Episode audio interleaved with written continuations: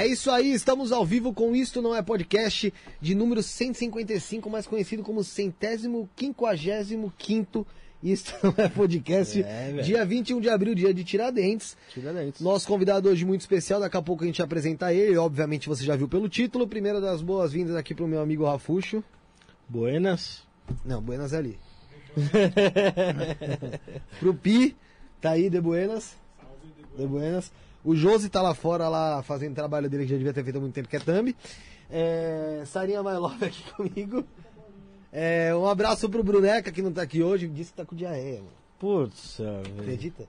Tava tendo uma noite de Eu rei. desejei pra ele aí que ele na rua acabe sofrendo uma flatulência molhada.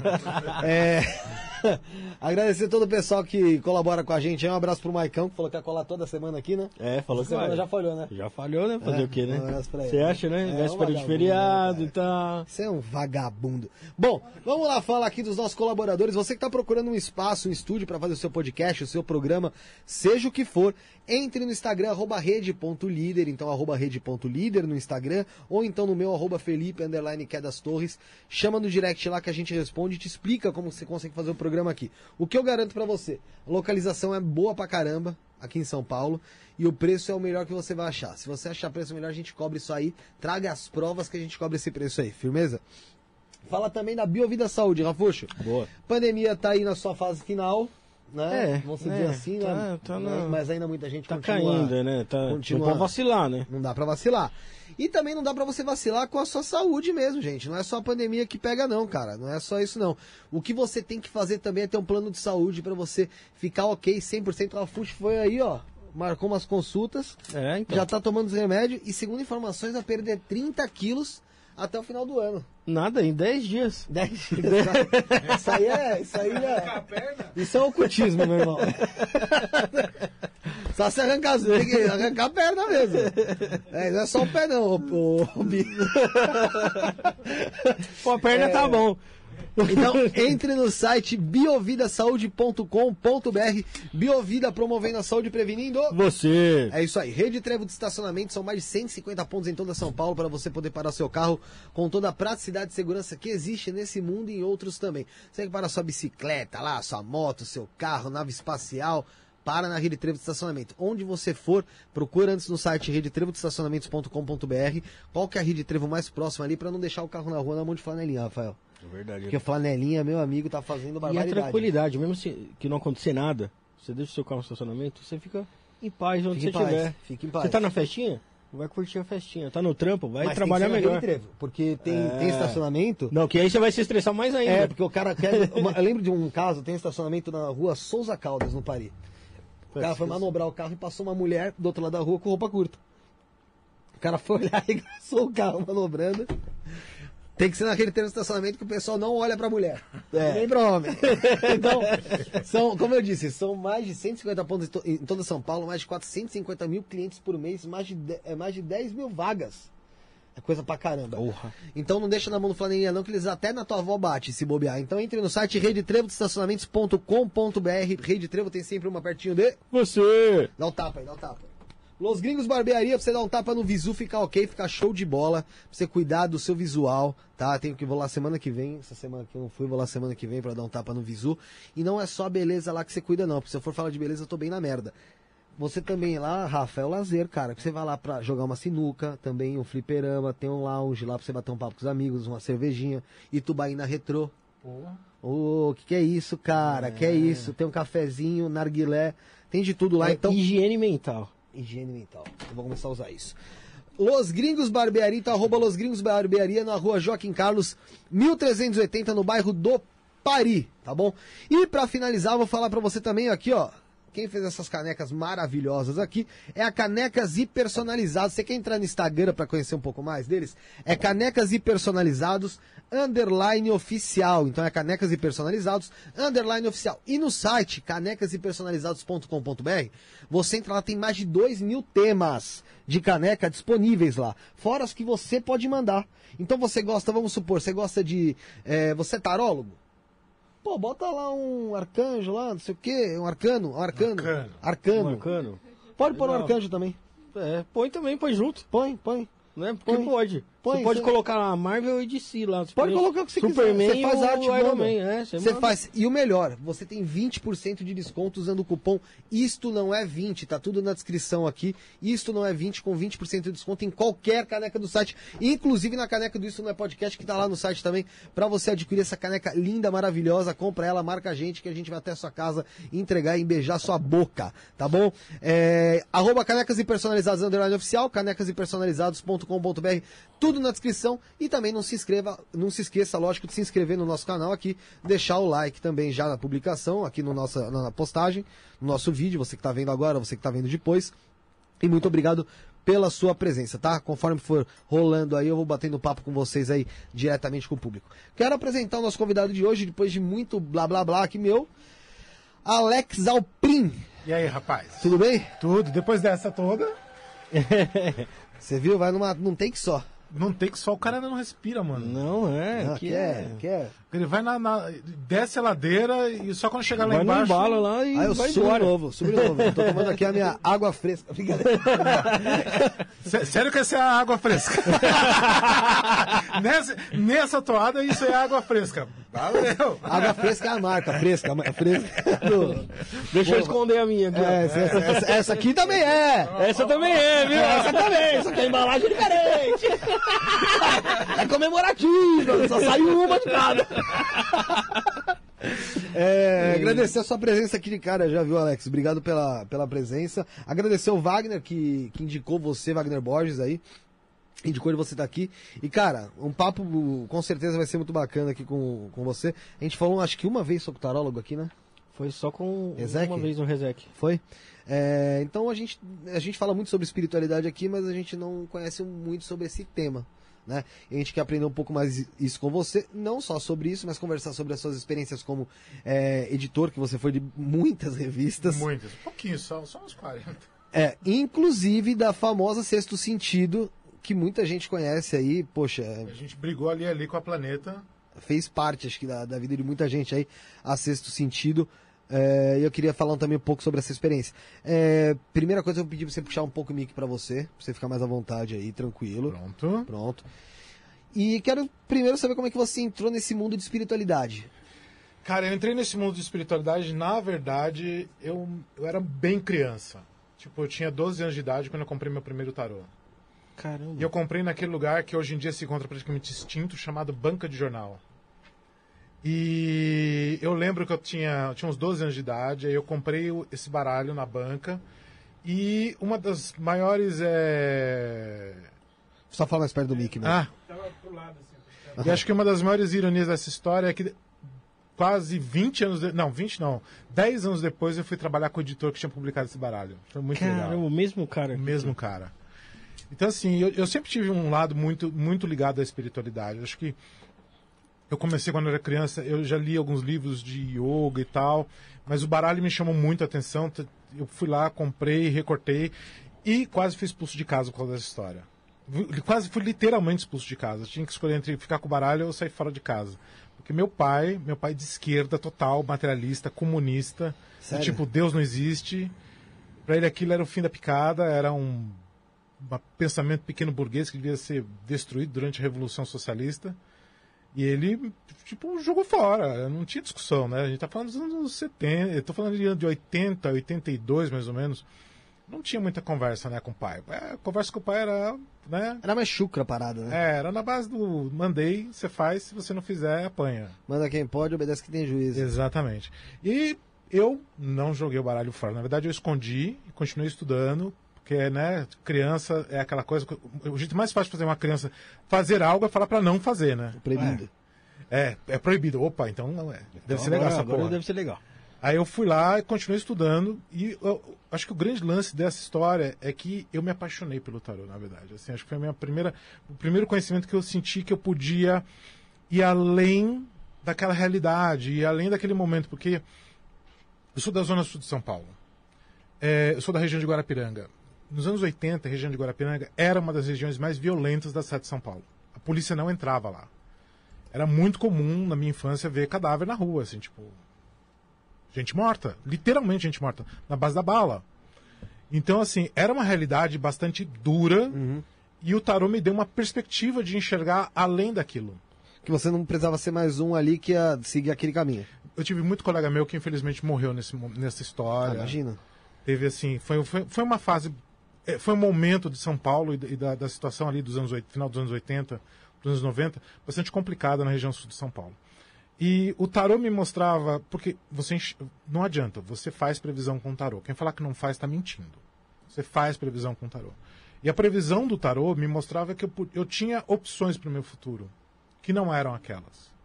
Então o futuro, então o tarô também me deu o quê? Esperança. E e acho que essa é uma grande lição que a gente aprende com o tarô. Você lida com a capacidade de dar para as pessoas uma opção, uma oportunidade de ver além daquela vida que ela tem naquele momento. Não é sobre destino, é sobre esperança, é sobre oportunidade, é sobre ver além daquele momento que você vive. Então, isso tudo acabou me levando para espiritualidade, é claro, porque eu queria entender como é que aquilo funcionava. Sim. Por que, por que, que aquilo funcionava? E eu comecei a estudar yoga, comecei a estudar espiritualidade, comecei a praticar, comecei a ler muito livro. É, eu- não tinha acesso a esses livros em casa, mas eu era sócio de uma biblioteca perto de casa. Essas municipais, né? Essas municipais a Biblioteca Kennedy. Escolhi tudo que eles tinham de espiritualidade naquela época. Tudo. Tipo, eu ralei o cu lá, peguei tudo. E ficção científica também, porque né, ninguém é de ferro. É, tem que ter, É. tem que ter um- uma pitadinha ali. né? E mas isso me transformou. E aí quando eu aprendi realmente a estudar o tarô, a entender os arcanos, saber como utilizar aquelas tiragens, vem eu tô na adolescência. E a gente precisa do que na adolescência? Grana. E aí eu comecei a cobrar para poder ler tarô. Então eu comecei a atuar profissionalmente já ali por volta dos 15, 16 anos. Isso foi muito legal. Porque ao mesmo tempo em que eu estava realmente, eu tinha adquirido com toda essa visão de que eu podia sair daquele universo de, de crime, de morte, de uma coisa super negativa ali, ao mesmo tempo eu percebi que eu também conseguia ajudar outras pessoas a enxergar um outro momento na vida delas. Levar uma luz ali. E isso mudou tudo. Porque aí, a partir dali eu comecei a crescer, não só com tarô, eu fui estudar runas, fui estudar numerologia, astrologia, comecei a procurar várias outras coisas que me dessem suporte àquele negócio que o tarô estava rolando. Porque eu entendia que aquilo ali não tinha a ver com mediunidade, não tinha a ver com espiritualidade, essa coisa assim do tipo incorpore lei. Não, Era uma fórmula. Era um conhecimento. conhecimento é.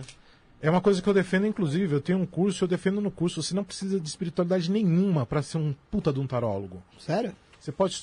Você só precisa ter três coisas: dedicação, força de vontade e disciplina. Você tem essas três, você vira um puta de um tarólogo. Mas quando você começou a, a ler profissionalmente ali com 15, 16 anos, pela região que você morava, eu imagino que você não, você não deviam ter muitos tarólogos. Na verdade, tinha os... a ciganada que ficava lá, né? Então, mas existiam as tarólogas. Exatamente. Como é que era pra você em relação aos seus amigos ali, o pessoal que morava? O pessoal tirava muito barato porque você estava... Caralho! Nossa, não, sem contar que, obviamente, durante. Meu pai, quando descobriu que eu jogava tarô e ainda ganhava dinheiro com isso, ficou uns 5 anos sem falar comigo. Mas sem falar assim, não é que ele me comprim... Não, eu não existia, ele passava batido por mim assim. Ainda era capitalista. tava lá. Né? O cara, o cara, além de mexer com espiritualidade, quer ganhar dinheiro com Quer ganhar isso. dinheiro ainda, pô. Ainda- Puta, né? Vamos ma- ma- matar o cara. Uma vez ele me ameaçou de me matar, mas isso é uma outra história. É, é. Meu pai era Eu uma sempre figura. tô rindo de uma coisa tão séria, né, caralho? Cara, porque assim, ó, eu, eu olhando hoje, eu- hoje, é, hoje, a eu tenho, hoje eu tô que- pacificado com essa história, porque além, eu fui constelei, trabalhei num processo, fiz muitos anos fiz terapia, mas na época, meu, na época era. Processo de perdão, você diz, né? ali. É um processo de perdão, um processo de transformação. Mas de te ameaçou de morte por causa disso? Não só disso, porque a gente se pegava, né? Porque teve. Na verdade, ele me ameaçou de morte o dia que eu cheguei pra ele e falei assim: olha, se o socialismo é tão bom, porque em todos os lugares em que ele existe é uma ditadura. O socialismo, você disse? Sim, Qualquer. Não existe socialismo no mundo sim. que não seja uma ditadura. Aí você tocou na ferida. Ah, ele. Não, aí ele me ameaçou, ele me, tá- ele me encostou na parede e falou. Ele falou assim, se eu. Se eu, se eu que- que- a gente não pode esquecer que eu estava. Eu, era adolescente. eu- Sim. Eu sou um Né? social-democrata. ele me colocou na parede e falou se eu era antirrevolucionário, que ele ia cuidar disso. O vou cuidar disso é muito amedrontador, tá ligado? É muito pior do que eu vou te matar. E aí, Mas e aí- é, mas- e aí a gente chegou num bom termo assim do tipo, eu não falo mais sobre política, você também não, e a gente tenta aqui manter a nossa paz de espírito, né, na casa.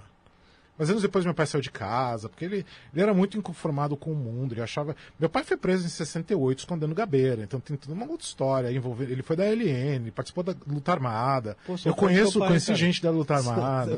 Tô ficando fã do seu pai, viu? Olha, eu vou falar que não. Meu pai, meu pai, olha que meu pai era uma pessoa assim, meu pai era, ele tinha Seu pai já faleceu. já faleceu. Ele era racista, homofóbico, É, aí complica, né? é. E Ele, ele, fala, ele, e ele falava isso assim, não é que nem a gente hoje que fala não, não, ele falava na cara de pau, assim, Sim, que tinha que não, matar. Caralho. Ele falava, ele, ele não tinha papa na língua nesse aspecto, assim, né? E ele odiava burgueses de todos os tipos. Ele, todo burguês era quem não era proletário. Assim, você tem um carro, você é burguês. Sério? É. Eu já penso o contrário. Mas você tem que imaginar que é um cara que foi formado na esquerda dos anos 60. Não, num Até período antes, né, que, que era. não. É. Que ser de esquerda era um crime, né? É. Então, não, né, tem uma história.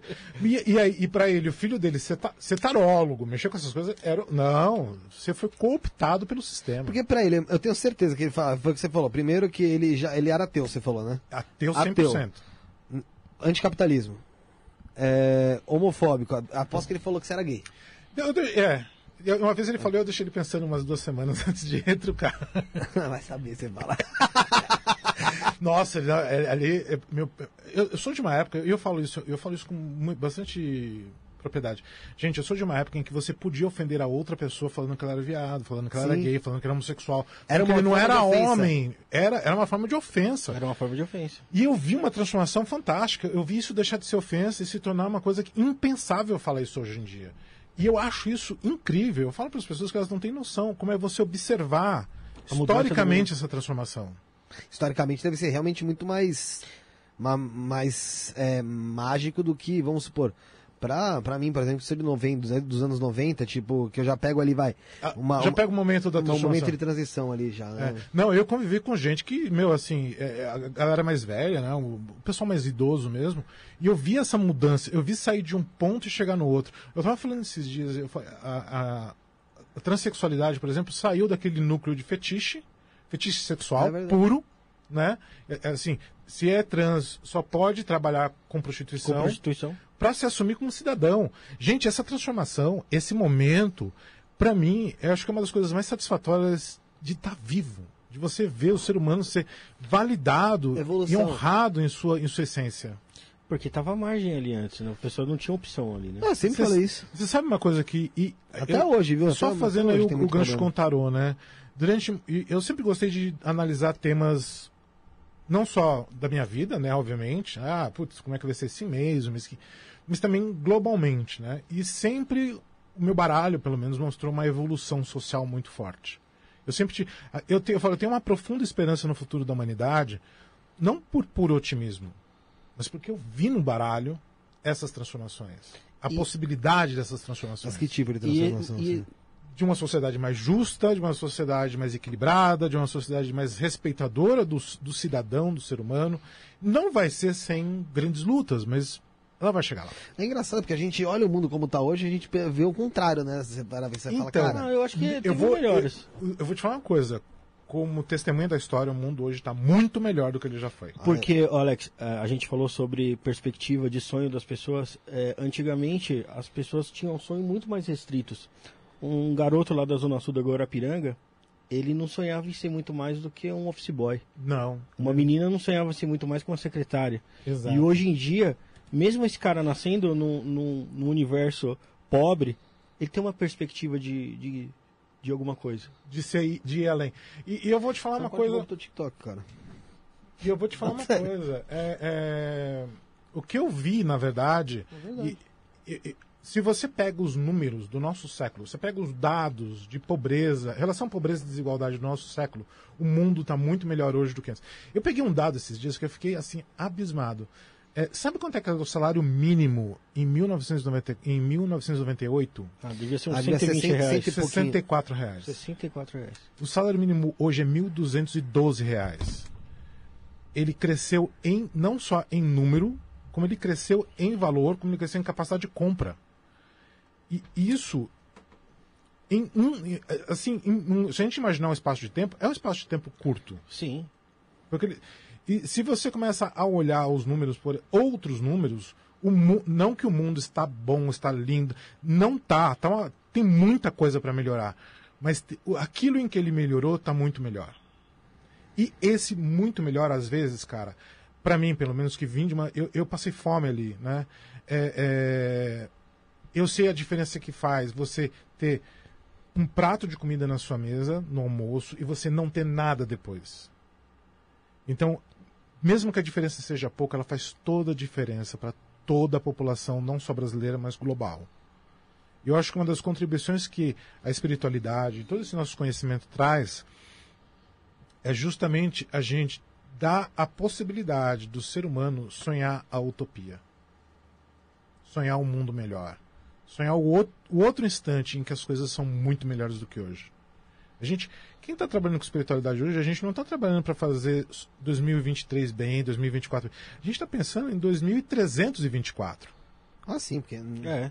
a gente não vai ver A isso. mudança na história. É a mesma não, coisa, não tá dentro é a do mesma nosso coisa de você imaginar uma viagem pra Andrômeda, tá ligado? Mas hoje, por exemplo, eu tô num programa, tô aqui no. Você não é, não é um podcast, que era uma. co- é, falando sobre tarô, para um grupo gigantesco de pessoas, milhares de pessoas, centenas de pessoas me ouvindo, eu podendo transmitir essa palavra, que era uma coisa impensável quando eu comecei a jogar tarô. Era impensável. Quando, É um mundo quando- completamente outro, né? completamente outro. Eu tenho a oportunidade de colocar o meu baralho, o meu tarô, na mão das pessoas, ajudá-las com o meu curso, com o meu trabalho como tarólogo, astrólogo, etc., de maneiras que eu não tinha há 10 anos. Então, eu acredito muito, eu sou muito otimista em relação a onde a gente está hoje, porque eu tenho perspectiva histórica. É que foi muito demonizada, né, também, muitas dessas coisas, né? Durante muito tempo, né? Então, é, quando eu, quando eu era. Quando eu comecei, era muito comum a galera juntar é, culto de magia e demônio, e demônio diabo com baralho, né? Mas a gente ainda vê isso hoje em dia. né? Ah, mais ou menos, né? Hoje em dia, graças a Deus, tem uma coisa chamada Google. É porque, é porque assim, o cristianismo, na Bíblia acho que fala, né, que não, que não se vê o futuro, alguma coisa do tipo, né? É, sobre previsão, e aí o pessoal usou isso contra... Ah, mas nas próprias igrejas tem visões, tem, tem revelações. revelações. É, mas tal, é que né? aí são permitidas por Deus. É, entendeu? Então assim, é, é- é meio que o... o é, tipo, pra mim pode, pra você não, tá ligado? É, Tipo, mas o tarô, mas o que é interessante é que o tarô, o tarô, na verdade, a origem do tarô. é isso que eu era- te é- de onde- surgiu é. o tarô?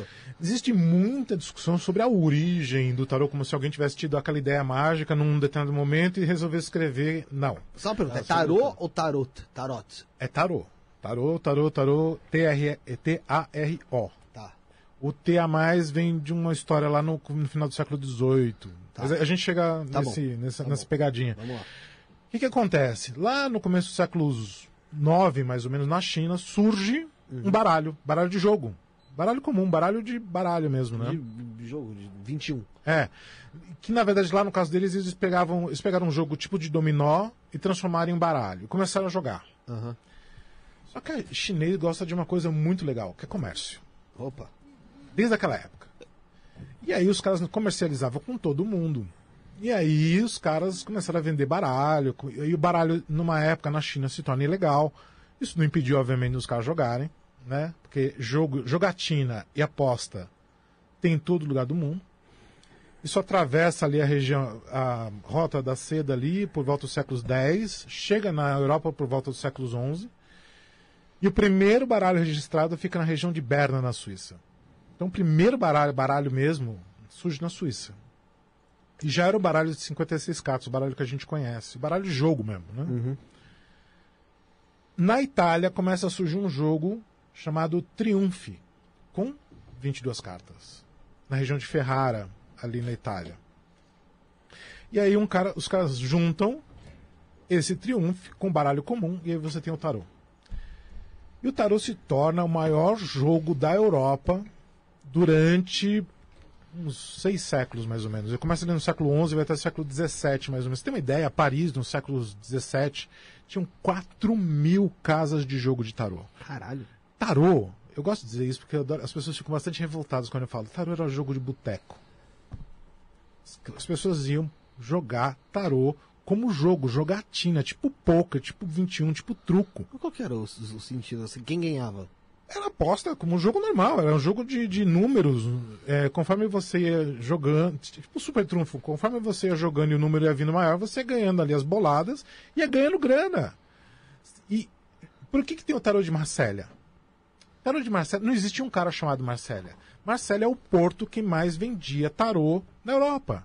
Então, para você exportar tarô, você ia lá, o cara vinha com um selo Marcelo. Marsella. Daí vem tarô Marsella. O tarô de Marsella vem por causa do porto de Marsella. É, é, Lyon, a cidade de Lyon, em 1492, mais ou menos, 1491, 1492, registra a produção de mais de um milhão de baralhos. Caralho, coisa pra porra. Só que você imagina que os caras não tinham maquinário para fazer isso, era gente fazendo, né? Sim, lógico.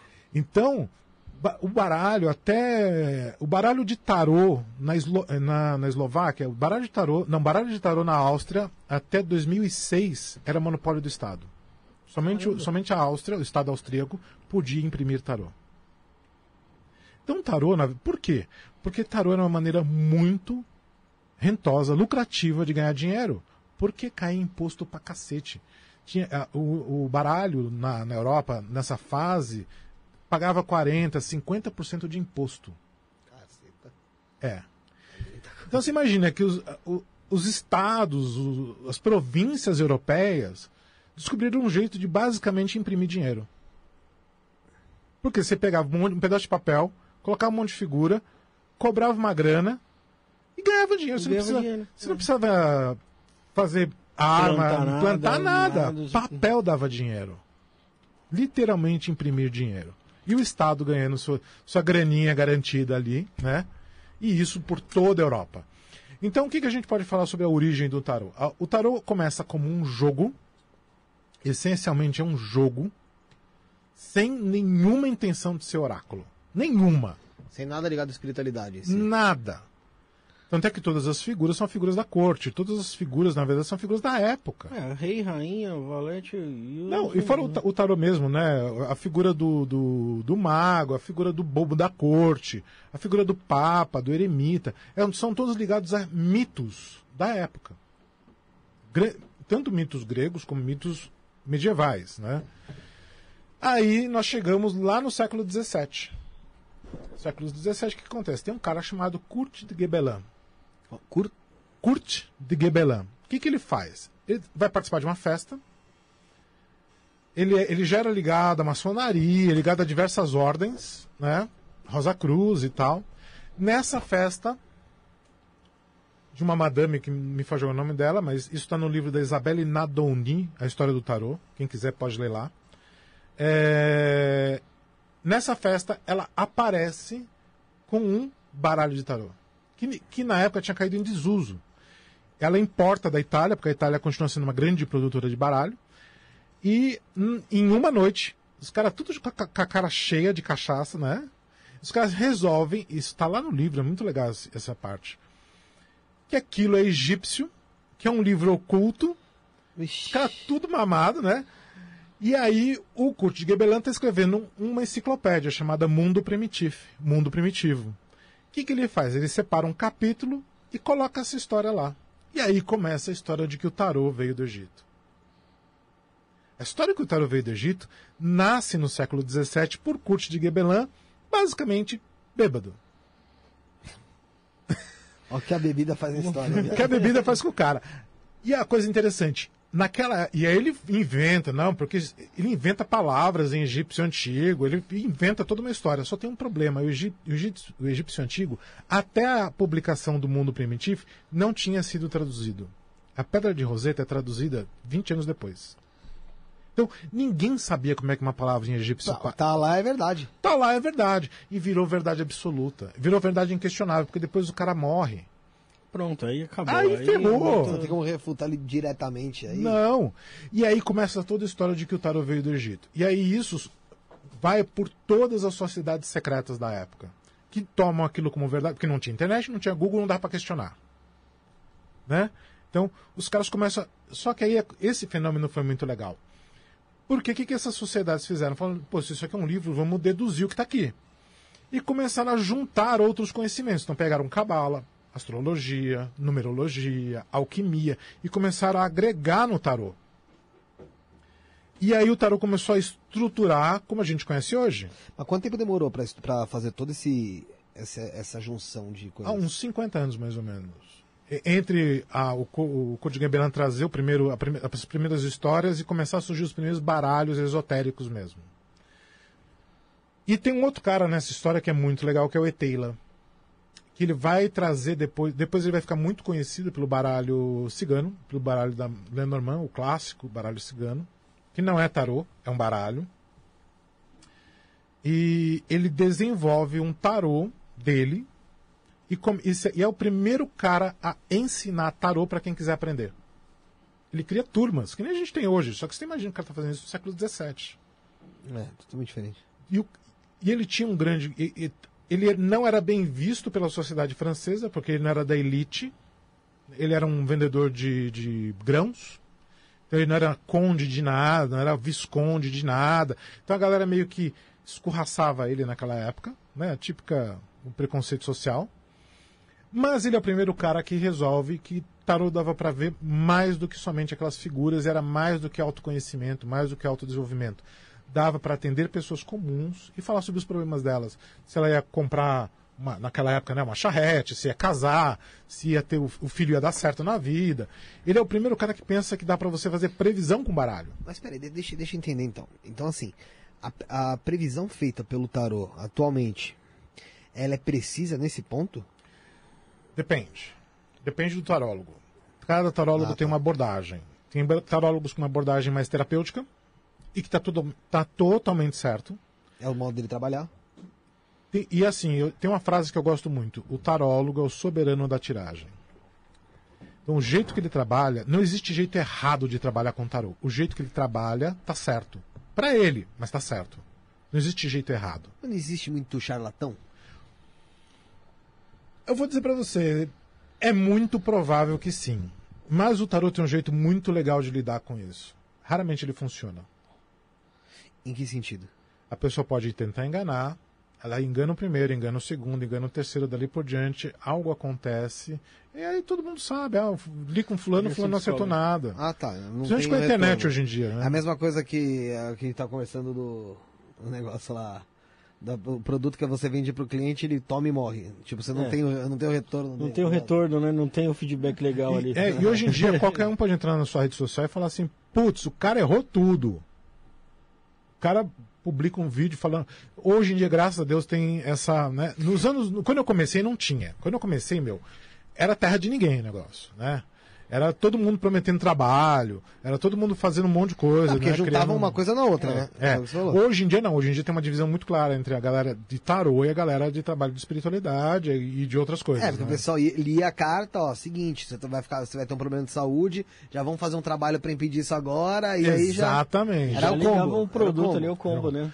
E, mas o tarô ele permite essa. Eu, eu inclusive vou trazer é, dentro do meu baralho eu fiz mudanças de, eu decidi mudanças na minha vida nos anos 2019 baseado no que eu li eu cheguei em 2019 na pré-pandemia é, ninguém nem sabia que ia rolar pandemia Não, na verdade né? é. né é, eu previ os, eu previ eventos na minha vida que eu não sabia que era uma pandemia de 2020 e 2021 e eu tomei a decisão naquele momento de fechar a agência Eu juntei todo o dinheiro que eu tinha, baseado na leitura de tarô, demiti minha galera, larguei os clientes, guardei na poupança, estourou a pandemia. Quando estourou a pandemia, todos os meus colegas de agência, teve agência que foi literalmente para falência, porque não tinha dinheiro para pagar as contas, e eu segurei a onda.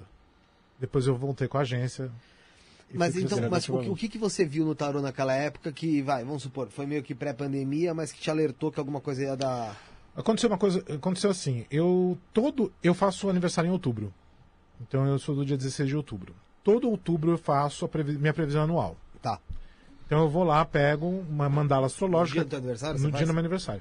Uma mandala astrológica, que é, uma, é um método de leitura criado, inclusive, pelo Eteila, é, que você olha um ano no, no- no seu futuro à frente. Você, é, a- essa tiragem tem validade por um ano. Ela, você consegue observar um ano do seu, dos seus acontecimentos, digamos assim. E aí eu peguei, tirei a mandala, e nesse momento veio aí, aí entra muito o lado do- da espiritualidade, né? Veio um lance assim do tipo, eu preciso tirar 12 mandalas, uma para cada mês daqui, de, começando em outubro e indo até setembro do ano seguinte. E eu falei assim, e e- quando veio isso assim, eu falei, ah, tipo, é pensamento, tipo, não, não fazer essa porra não, dá um trampo da porra. São 12, são 12, são 12 24 tiragens. cartas, né? 12 casas, porque eu faço o método europeu. No tarô você tem o método europeu e o método americano. O método europeu são duas cartas por casa, um arcano maior e um arcano menor. O método americano é só uma carta por casa. Eu falei, não, dá muito trabalho. Passou uns dois dias, veio de novo assim, como se fosse uma voz. é Um aviso, vai. É. Uma mandala para cada mês. Aí quando veio a segunda vez eu falei, ok, não é da minha cabeça, porra. Fui lá e fiz. Aí eu fiz uma mandala para a gente feito outubro, né? Então, novembro, dezembro, janeiro, fevereiro.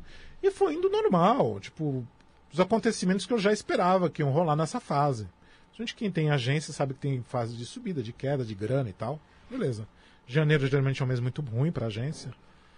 Fevereiro melhorando, aí chegava março, o caos completo na minha vida. Mas, tipo assim, todas as cartas ruins do baralho saíram de uma vez só. Eu olhei aquilo e fiquei muito assustado. Mas muito assustado. Porque aí depois eu tirei, obviamente, abril, maio e as coisas, tipo, zoadas. Ainda totalmente invertido tudo. E aí começava a melhorar mais ou menos lá para junho, julho. E aqui, mas aquele março, E assim. não melhorava, melhorava. Você disse que só dava, tentava Só dar uma dava estabilizada no ruim. Exatamente. Sabe aquela, aquela situação Parou assim? de piorar. É, você tá com sede, não, não tem água, só tem gota, né? Ah, vai na gota. né? Vai na gota. Eu falei, cara, tem alguma coisa muito foda acontecendo aqui. Eu não sei o que é E pra você era na sua vida particular. particular. Aí eu peguei, tinha um colega meu, tem um colega meu que é astrólogo, eu falei assim, cara, tem um negócio assim, assim, assim, assim. Eu não tô conseguindo ler pra mim, eu não sei o que que é, mas dá uma olhada aí. Aí ele pegou, abriu o- porque todo tarólogo tem que ter aquele colega que ele, na hora do aperto ele chama. Acho que todo mundo envolvido na espiritualidade tem alguém que. É. Aí ele falou: não, ó, o que eu vejo aqui é que é um lance coletivo, mas você consegue se safar se você fizer as suas coisas. Eu falei: tá. Aí eu tinha uma colega minha, Thaís Camargo, também taróloga, também falei com ela, e aí com ela eu já vi mais as soluções que eu ia tomar. Então, tipo, tem que mexer na agência, fecha, o que faz tal. Aí eu conversei com ela: não, você precisa fazer isso sim. Se você fizer isso, você sobrevive ao que vai acontecer. Falei, tá bom. Imagina tua cabeça, o que, que será que vai acontecer? Mano, eu entrei em desespero, uma né? Mas... ansiedade, uma. Entrei em desespero, mas na confiança. O tarô tinha me levado até ali, tinha me tirado da Zona Sul, tinha me colocado naquela, no caminho de vida que tava, tipo, era outra vida completamente diferente. Eu tinha que ter confiança. Coloca o pé que Deus coloca o chão. E foi o que eu fiz. Ninguém entendeu. Quando em 2000... Imagina tua esposa. Tá maluco, cara? Não, minha esposa é espiritualista também, então ela, Ah, ela, nessa ela época- levou numa boa. Na China já existia pandemia, já tinha. Não, não, mas esse que ele tirou, ele foi, foi em outubro de 2019, então já Então, não tinha. já no- tinha. No já outubro tinha não. Na, na- na China. Não, na- tinha- na tinha- novembro, tinha só em- se não me engano, acho que já Tinha começou. só em, tinha assim, em outubro não tinha. Mas ninguém imaginava que chegasse aqui, ó. Não, mas começou a estourar, estourar, estourar na China mesmo no final de Dezembro. dezembro. É. Aí eu cheguei e falei assim, olha, eu vou fazer isso assim, assim, assim, assim, assim. Eu vou fechar a agência, vou en- entregar tudo, entreguei escritório, vou abrir mão de cliente, vou fazer isso assim, assim, assim, assim, fechar esses jobs todos, a gente vai colocar na poupança. Vou colocar aí no investimento. Na poupança não, porque minha esposa é de Capricórnio, então ela vai colocar lá no investimento. Você coloca no investimento e vamos tocar a vida. Segura. E você também. Aí, mas ela é psicóloga, então o lance dela é mais de boa. Falei, "Se- guarda a grana que você puder, a gente vai cortar tudo que a gente puder. Tipo, não tem presente de Natal. É lembrança. Lembrancinha. Foi isso. E todo mundo achando que a gente tava Biruta. biruta. Quando chega março, pandemia. Aí fala, ah, agora entendi. Aí, aí eu, ó, só no sossego. A grana que eu tinha guardado deu pra aguentar até junho, que é quando as coisas. der- Aí entrou um job aqui, um job ali, pá. E aí eu fui resolvendo. Mas, gente, eu tomei essa decisão baseada no tarô. Esse é um nível que o tarô pode te entregar. Eu tomei a decisão de fechar a empresa, guardar dinheiro, mexer na minha vida, mexer na vida da minha esposa, etc e tal, com base numa leitura de tarô. importantes e. Caraca, é uma precisão grande, né? Por quê? Porque eu confio naquilo que ele entrega. Você falou que um bom tarólogo tem que ter força de vontade, disciplina e dedicação, é isso? Exatamente. É... Por que, que não existe uma ligação espiritual com isso, então? Tem, mas espiritualidade. Eu, quem fala de espiritualidade normalmente não está falando de espiritualidade, está falando de mediunidade, que é uma coisa diferente. Uhum. né? Ah, porque incorpora, etc Não, e tal, Mas recebe. não tem uma intuição ali envolvida no negócio? Tem uma coisa que eu sempre digo que eu acho importante. É, espiritualidade. Quando um tarólogo, ou um astrólogo, ou seja lá quem for, estudante de, espiritua- de qualquer assunto, fala de espiritualidade, ele tem que tomar muito cuidado, porque na verdade ele está falando. Ele quase está falando o seguinte: ah, eu respiro oxigênio. Por quê? Espiritualidade todo mundo tem, Sim. sem exceção. Intuição, todo mundo tem. Veio, veio- veio com o pacote. Não é especial. N- ninguém é especial porque tem intuição. Não. Tá? Todo mundo tem intuição, todo mundo tem espiritualidade. O, o pré-requisito para você vir para este mundo, para estar encarnado aqui, é você ter uma existência espiritual. Me- no meu ponto de vista, na minha, na minha maneira de olhar o mundo, espiritualidade é uma coisa que todo mundo tem. Ah, mas tem quem desenvolve? Sim, da mesma maneira que todo mundo pode aprender a tocar piano, mas tem aquele cara que é o incrível do piano. Mas, de verdade, qualquer um aqui que se dedicar 10 mil horas estudando piano vai ser pianista. Sim. É a mesma coisa. Então, o cara que se dedicar, colocar tempo dele, dedicação no tarô, ele vai se tornar um tarólogo. E provavelmente um tarólogo muito bom. E eu considero que o, ta... o tarólogo com espiritualidade ele é um tarólogo, às vezes, um pouco problemático. Ele confia demais na intuição. E a É. intuição nem sempre está no bom dia. E a técnica não. A técnica você está bem nela todo dia. É verdade. Então, quando você. Quando eu- os melhores tarólogos que eu conheci eram tarólogos de técnica, eles não eram tarólogos de intuição. Tarólogo de intuição te causa uma excelente im- primeira impressão. É óbvio, porque, porra, ele te. Ele, ele faz. Fora a leitura, existe uma- um teatro ali formado. Tem eu não uma tô, mística, Eu não tô né? falando do- do- de uma maneira pejorativa. Mas, Você entende? sim, mas faz parte. Faz parte do trabalho dele. E se o cara lida bem com isso, ok, mas espiritualidade, eh, ao longo da vida, essa nem é espiritualidade, é mediunidade, ela tem um pico e vale. Geralmente eh, o cara começa ali, até mais ou menos os seus 35, 40 anos é o pico, o cara, tipo, consegue saber o que está pensando, e depois tem a queda. Como tudo na vida. E aí, quando rola a queda, o que, que o cara faz? Ele começa, ele sente falta daquela pegada da intuição, ele começa a inventar o viés. Por isso que essa galera, às vezes, chega lá mais velho, o cara começa a errar tudo, ou se torna uma pessoa super preconceituosa, ou se torna aquela pessoa que joga viés de confirmação para tudo, né? Viés de confirmação é aquela coisa, eu falo o que você quer ouvir, né? É, enquanto se ele tivesse dedicado tempo para aprender o arcano, ele lê aquele arcano, não importa a idade, não importa o que ele faz, não importa se ele está num bom ou num mau dia, não importa se ele brigou com o cachorro de manhã cedo, ele vai ler bem o tarô. Então, eu sempre defendo que o bom tarólogo, ele é antes de a parte tarólogo, né, a palavra tarólogo já diz isso, né? É o estudo do tarô, é a compreensão do tarô.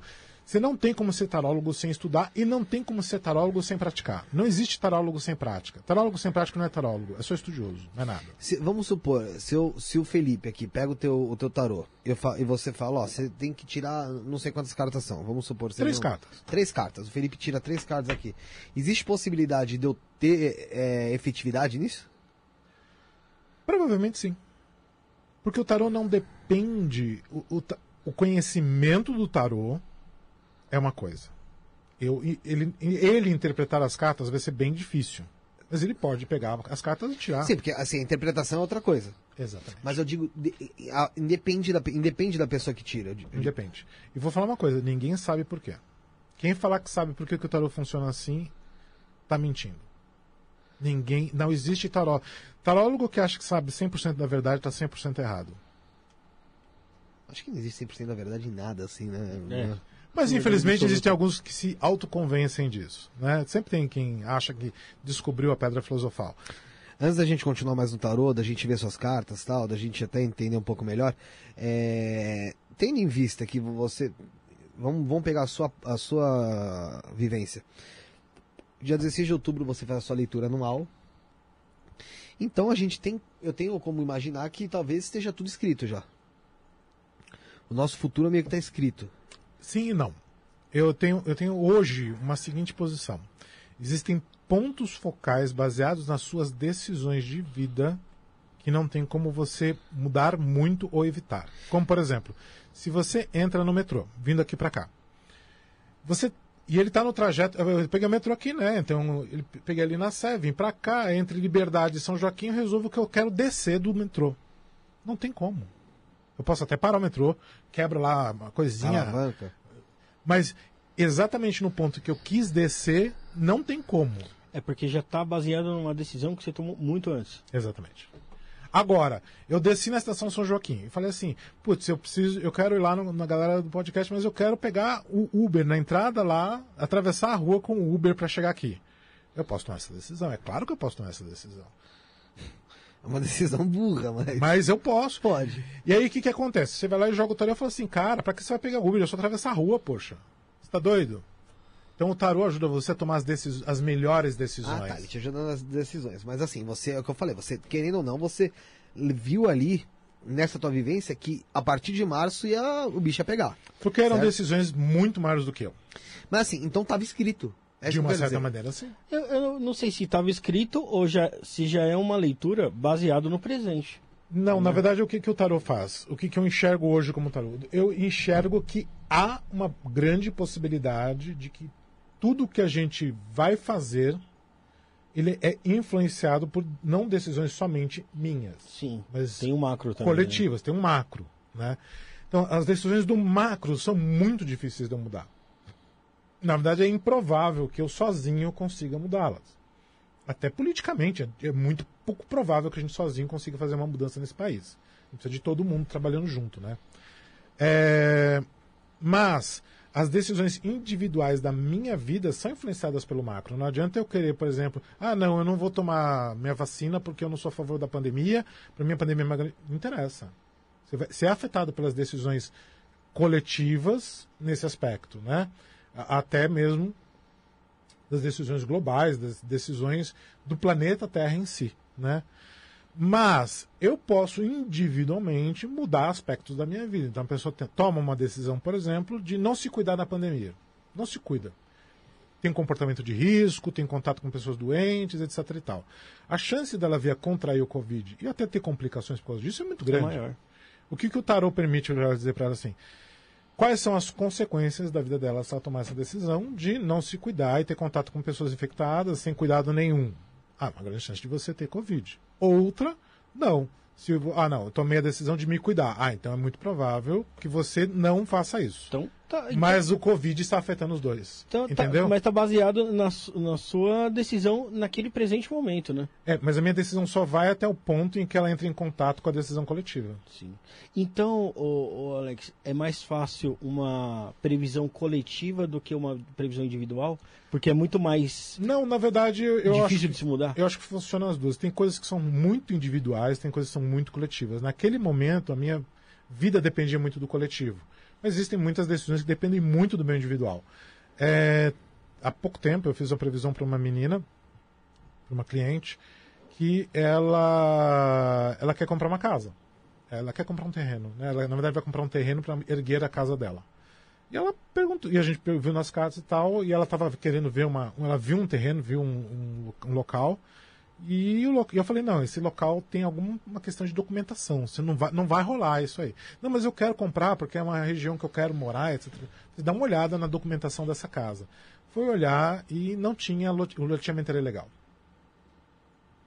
Então, assim, ela correu o risco de comprar, gastar uma grana E e entrar numa furada. entra numa roubada. Então, tarô, isso é, uma, é um coletivo, porque as decisões legais são coletivas, mas é uma decisão individual dela de comprar aquele terreno e ela foi, eu aconselhei a não comprar. Falei para ela, não, não é um bom caminho. Isso me, fa... isso me faz crer um pouco que a gente às vezes parece que tá numa simulação mesmo, sabe? É muito. dá- tem uma hora que você questiona muito isso. Eu- claro, eu jogando tarô, eu questiono muito isso. Lógico. Mas, ao mesmo tempo, eu, eu, eu vejo que tem momentos em que as minhas decisões valem a pena. Por exemplo, eu- às vezes eu vou decidir um curso. Vou- eu, eu tenho um curso de tarô. Então, quando eu fui. de- às vezes tem meses que eu vou. Não, vou lançar um, vou lançar um update para esse curso aqui nesse mês. Então eu falo, não, lança no mês seguinte. Pá, naquele mês realmente acontece um monte de zona que se eu Não ia lançasse andar. não ia, não ia rolar. E no mês seguinte, rola certo. E já teve vezes de eu bancar e falar assim, não, eu vou fazer. E se f- Mas é isso que eu tô falando, tipo, não, não parece muito uma simulação, você parar pra Parece, pensar? pô. E Porque, faz tipo, tá sentido. tudo ali, é. eu, eu vi até o, o, o Elon Musk falou esses dias, né? Que é muito provável, porque a gente vê como se fosse um jogo, e tem lá uns NPCs lá e tal, e cada vez tá mais evoluído, tá cada vez ficando mais próximo do real. E tipo, aquele, aquele serzinho do jogo lá, ele pensa, ele tem uma rotina, ele tem. É que a gente Tudo também tem uma visão muito. é, Individualista, você acha? Não, na verdade a gente só enxerga três né? dimensões. Sim. E o tempo. O tempo na espiritualidade, é- quando você está no campo do espiritual, o tempo ele é outra, ele é a mesma dimensão. Tudo acontece ao mesmo tempo. É difícil de compreender isso. É né? difícil de compreender, É mas muito difícil, eu não é- entendi porra nenhuma. imagina como se você tivesse, como se você conseguisse assistir esse programa todo em um microsegundo, porque passa tudo ao mesmo tempo ali naquele momento, entendeu? É mais ou menos isso. Quando você está nesse, nesse plano que a gente está agora, é necessariamente linear. Então, um evento acontece depois do outro. Só que, na verdade, isso é, só, isso é uma percepção humana. É do nosso cérebro isso. Sim, sim, sim. Na verdade, tudo já aconteceu ao mesmo tempo. Todas as decisões tomadas já foram tomadas, todas as decisões possíveis já foram realizadas. Desculpa, perdão. Então, tudo isso já, na verdade, já todas essas decisões já aconteceram. O que o tarot permite compreender tem uma frase da Oráculo no, no, no, no- no- num dos filmes do Matrix que ela fala assim: você não veio aqui para ver se a decisão que você tomou é certa ou errada. Você veio aqui para entender por que você tomou essa decisão. Já tá tomada. Já está tomada. Mas se você não tivesse tomado a decisão de, vamos supor, fechar a tua agência, seria alguma. Você ia ter problemas. Então, assim, você, Exatamente. por mais que tudo esteja tomado, ao mesmo tempo não tá. Exato. Porque aí entra a nossa. entra- É onde o tarô entra. O tarô entra nesse momento. Não só o tarô. A gente tá falando tarô aqui, mas podia ser cartas ciganas, podia ser runas, podia ser É, o assunto xing. é tarô, mas. uh, Mas eles servem como ferramentas para você. Eu, eu sempre digo, a melhor maneira de você construir o futuro é prevê-lo. Claro. Então o tarot permite esse, esse vislumbre do que pode ser. E aí você toma a sua decisão. Você pode não seguir? Você pode não seguir. De repente, é, é- é- é que nem isso já aconteceu. Eu tirar a carta lá pra menina, ela vivendo um relacionamento super porcaria com o cara, puta tóxico. Você lê lá assim, olha, se você continuar com essa pessoa, sua vida não vai melhorar, vai ficar pior. Ah, mas eu amo ele, fica com o cara. Não, mas escolha dela, né? É a escolha dela. Já outras não. Assim, olha, se você continuar com essa pessoa, sua vida não vai para frente. A pessoa, embora doendo, ela muda. Não, então eu não quero mais essa vida. Não quero mais. É uma situação de violência doméstica até. Ah, Eu não quero mais isso. Então tá, então segue por aqui, vai, sai dessa. E a pessoa sai. Então tem muito esse processo decisório. Já tudo já aconteceu? Sim e não. É meio que aquela experiência da fenda. Quando você resolve olhar, aí aconteceu. É o gato do Schrödinger. né? Quando você olha lá no evento, ah, mas já- isso já aconteceu? Não, mas ele podia ter tomado outra direção. Eu escolhi, com base no que o Tarot me trouxe, tomar a melhor decisão que eu considerava para mim. Já teve outras situações com outros colegas que os caras resolveram tomar outra, outro caminho. E o que, que aconteceu? se ferrou. E, existe leituras de tarô que são assim mais simples ou todas eh, as suas leituras, por exemplo, elas são todas completas ou existem leituras mais eh, resumidas? Varia do que você precisa saber e perguntar. Tem leitura que, tipo, você lê em 10 segundos, tem leitura que você demora o dia para ler. Mandala, eu faço leitura de mandala astrológica para os meus clientes. É uma leitura de uma hora e meia. É, leitura de três cartas pode ser em 20 minutos, 10 minutos, 5 minutos, depende do que a pessoa está perguntando. Então varia muito do que ela está perguntando, do que sai no jogo. Já teve um jogo, por exemplo, que a mulher me perguntou, essa semana mesmo. A pessoa veio e me perguntou de financeiro. Tá. E veio assim, tipo, super legal o financeiro dela, mas sempre mostrava voo de codorna. Tipo assim, ah, e era muito legal e acabou. Eu cheguei para ela e falei assim: Deixa eu te perguntar uma coisa. O famoso fogo de palha, você diz aí. É.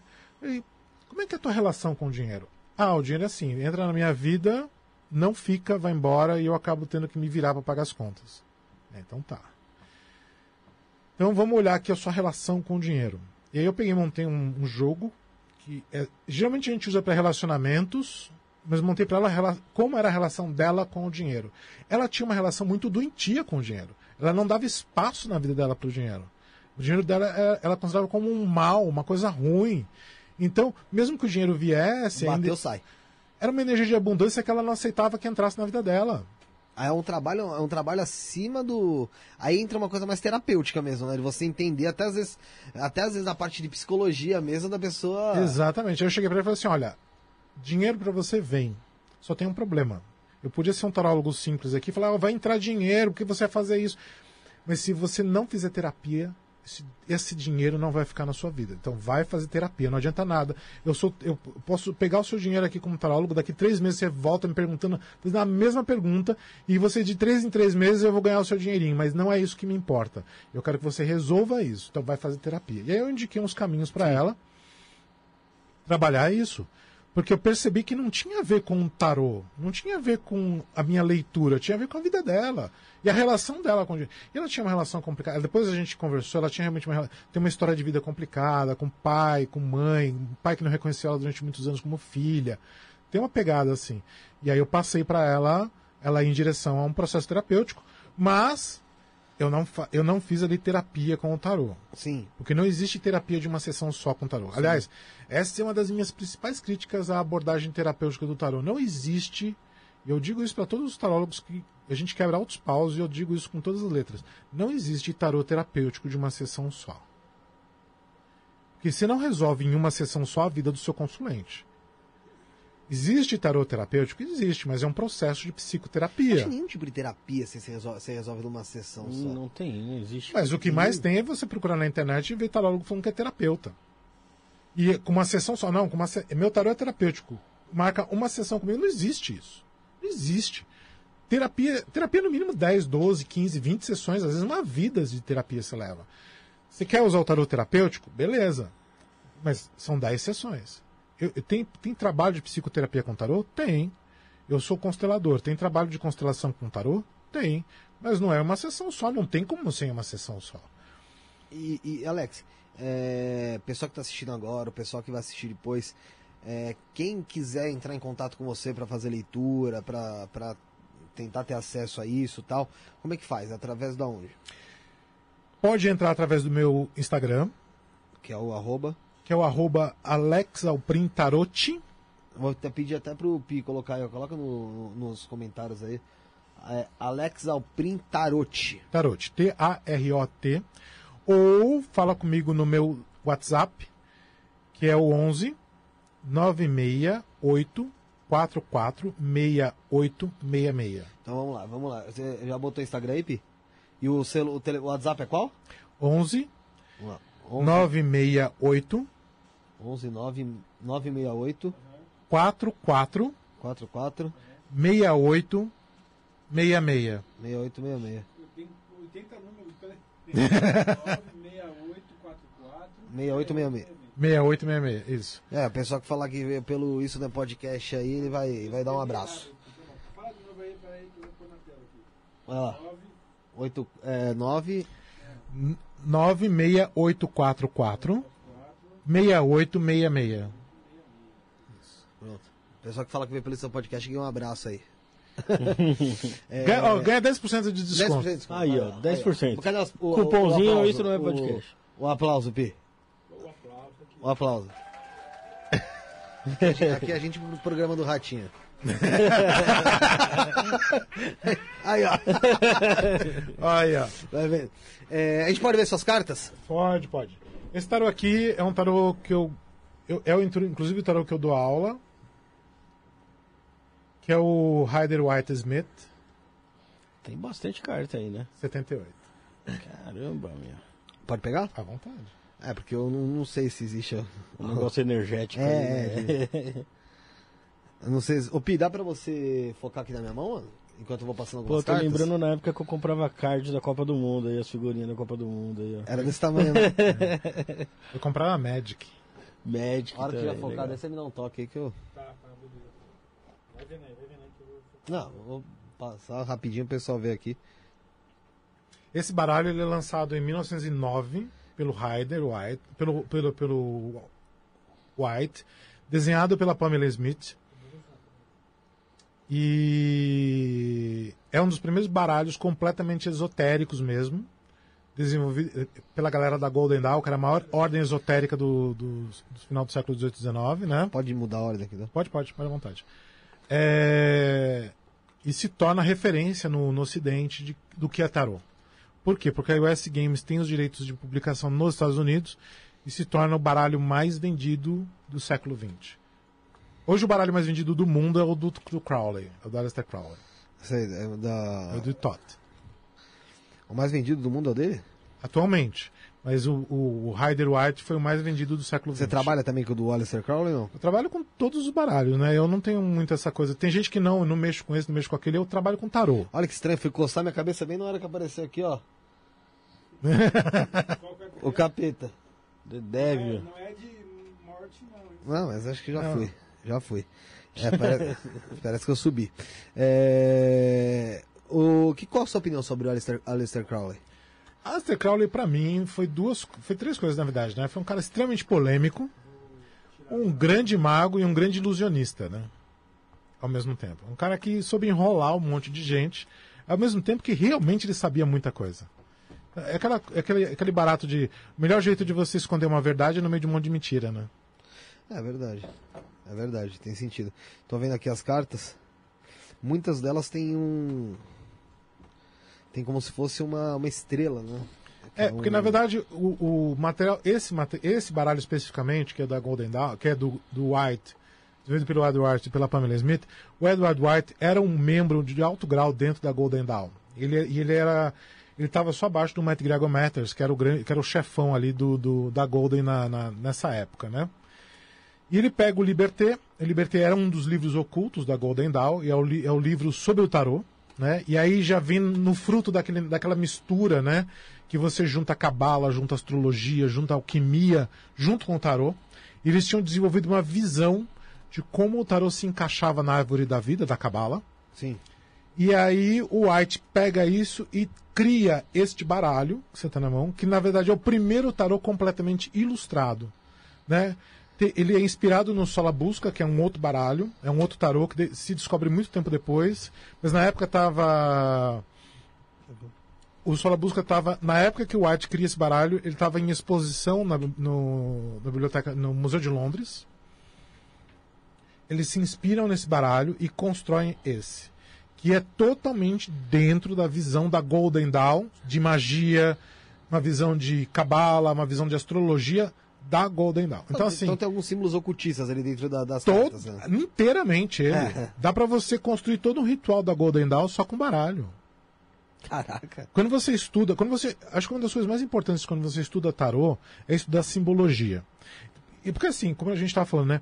Até o final do século XVII, ninguém ninguém estava usando o tarô como oráculo. Depois, por isso que eu considero o tarô um dos os oráculos mais novos que a gente tem na mão. Né? Ele e as runas, porque as runas também são recentes.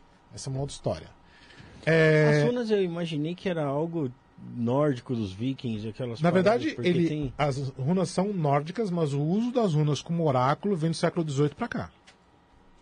Antes, nenhum viking usava runas como a gente usa. Só a gente usa daquele jeito e é uma coisa recente, é uma coisa que vem dos estudos alemães, da galera germânica para cá.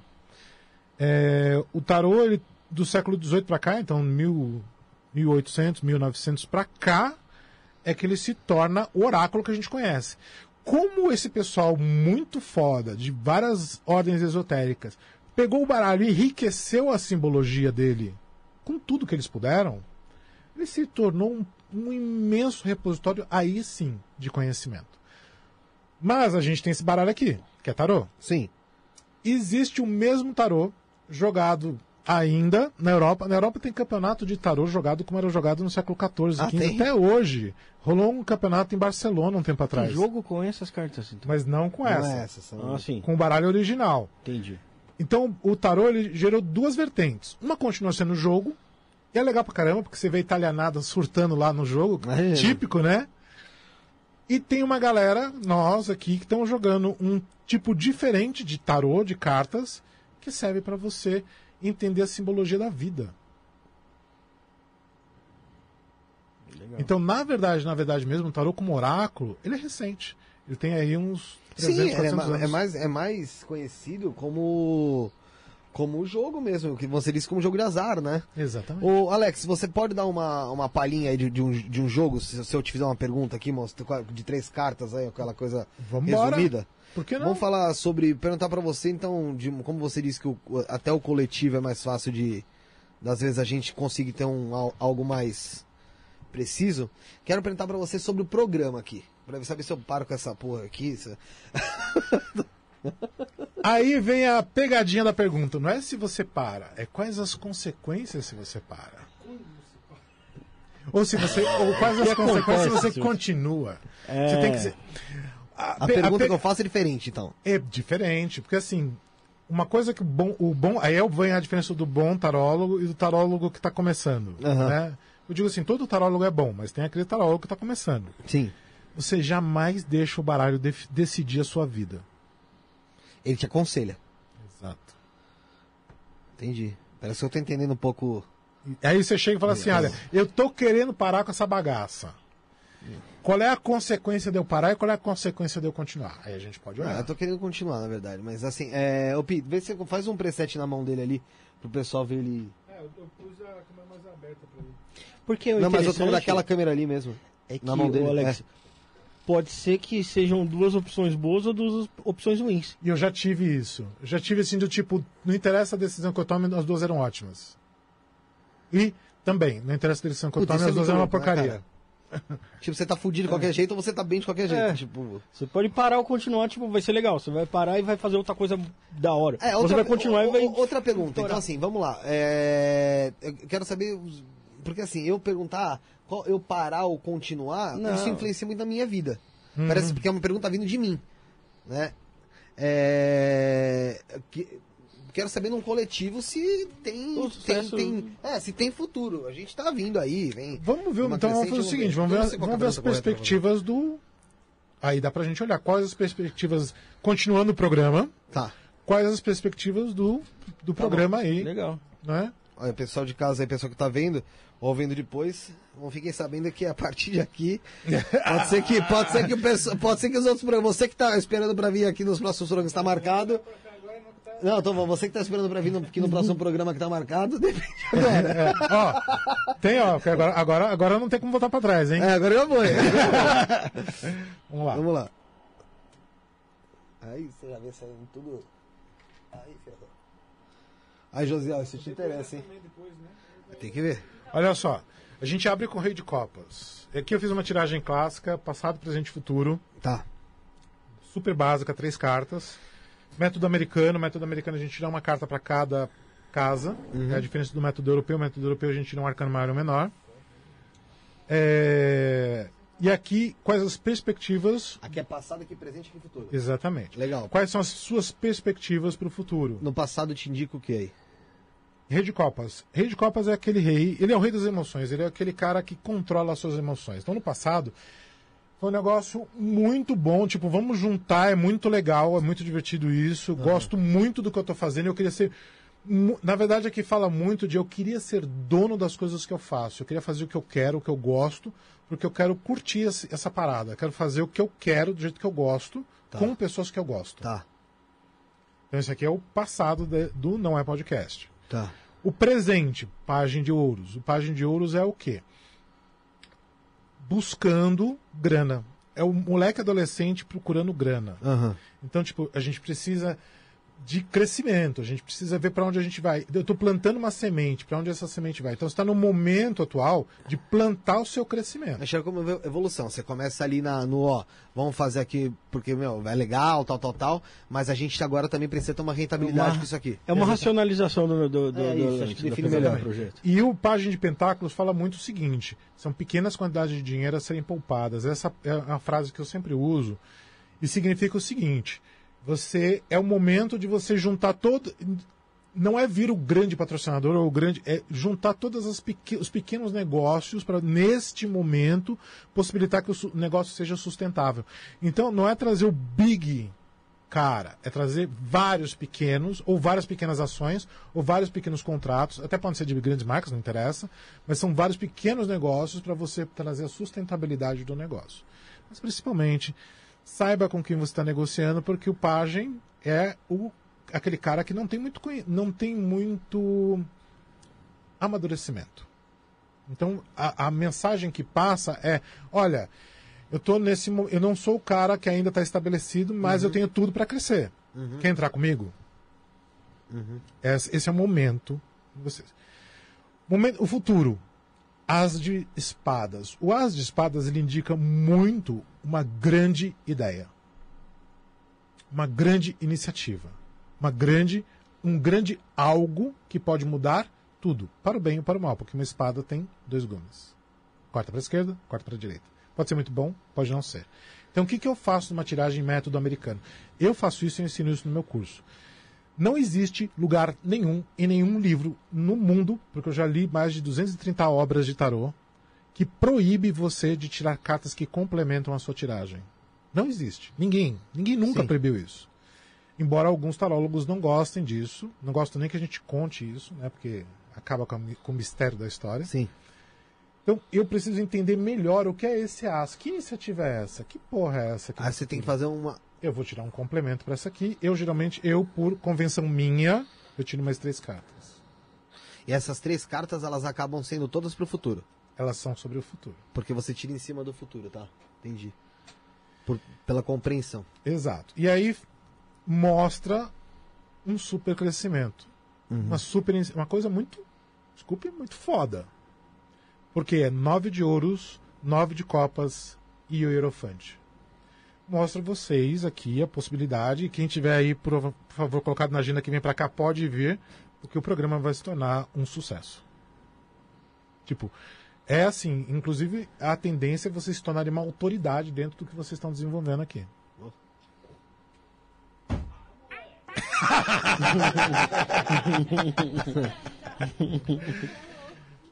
Ah, o lance do As de Espadas só pede o seguinte: enfia o pé na jaca, vai fazer, não espera acontecer.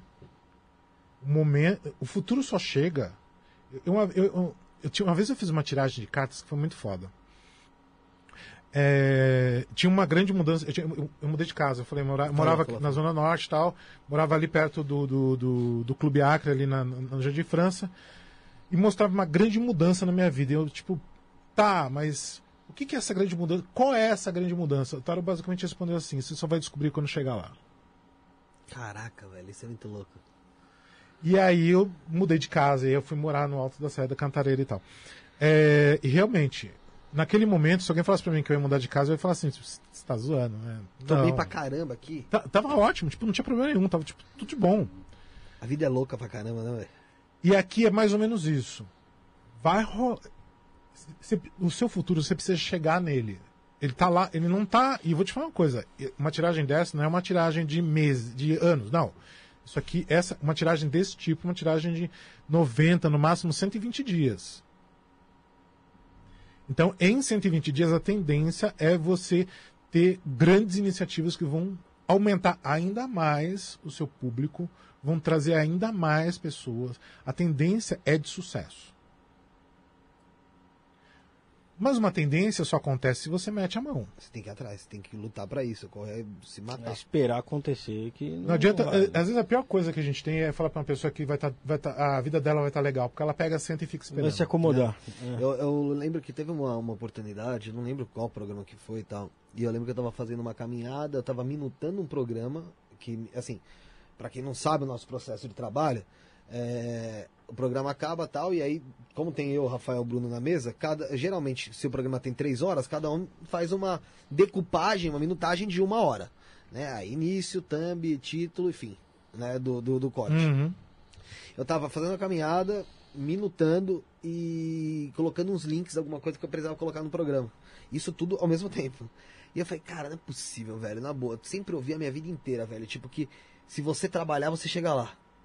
Sabe, tipo, não interessa, tipo, o, o universo vai conspirar ao seu favor se você estiver indo em direção àquilo, tá ligado? Eu falei, não é possível que não, não, não conspire, cara, porque eh, eu faço o que eu posso e o que eu não posso, caramba, sabe? Tipo, Eu eu vou te contar uma história que aconteceu comigo, cara. que Foi muito. é- é- Essa história mudou a minha vida. É, Eu tava num momento muito bosta, muito merda, assim, tipo, eu tinha. Tava sem grana nenhuma. Quando eu falava tava sem grana, não é força de expressão, tava realmente sem grana.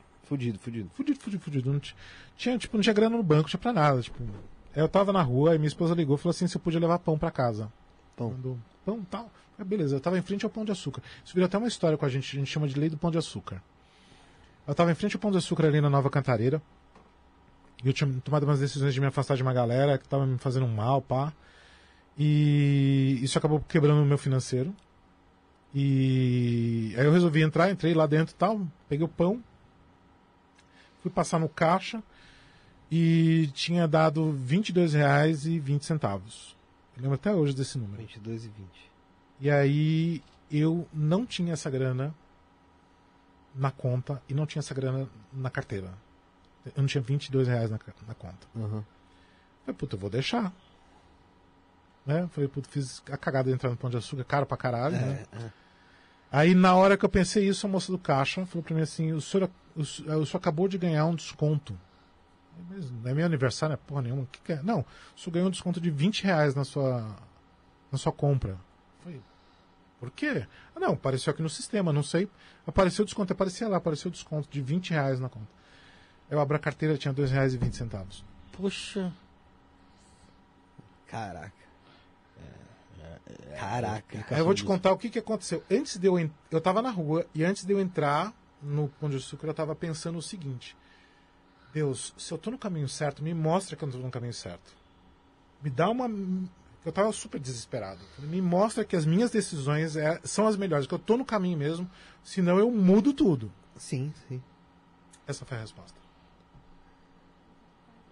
Só pode Cara, é ser uma louco, resposta, né, cara? Porque. Muito louco, muito louco, muito louco, muito louco, muito louco. Isso mudou tudo. Isso é o motivo pelo qual eu tô aqui hoje. Caraca, velho. Que coisa forte, né, mano? Você pensar. Nossa, pesado, cara. Você ter porque 2,20 é um certinho, sinal desconto de 20, 20. muito direto, cara. É, você foi com a, com, a, com a cara e com a coragem, porque, mano, você já sabia que você não tinha dinheiro, provavelmente. Você foi lá, comprou o que precisava, chegou no caixa.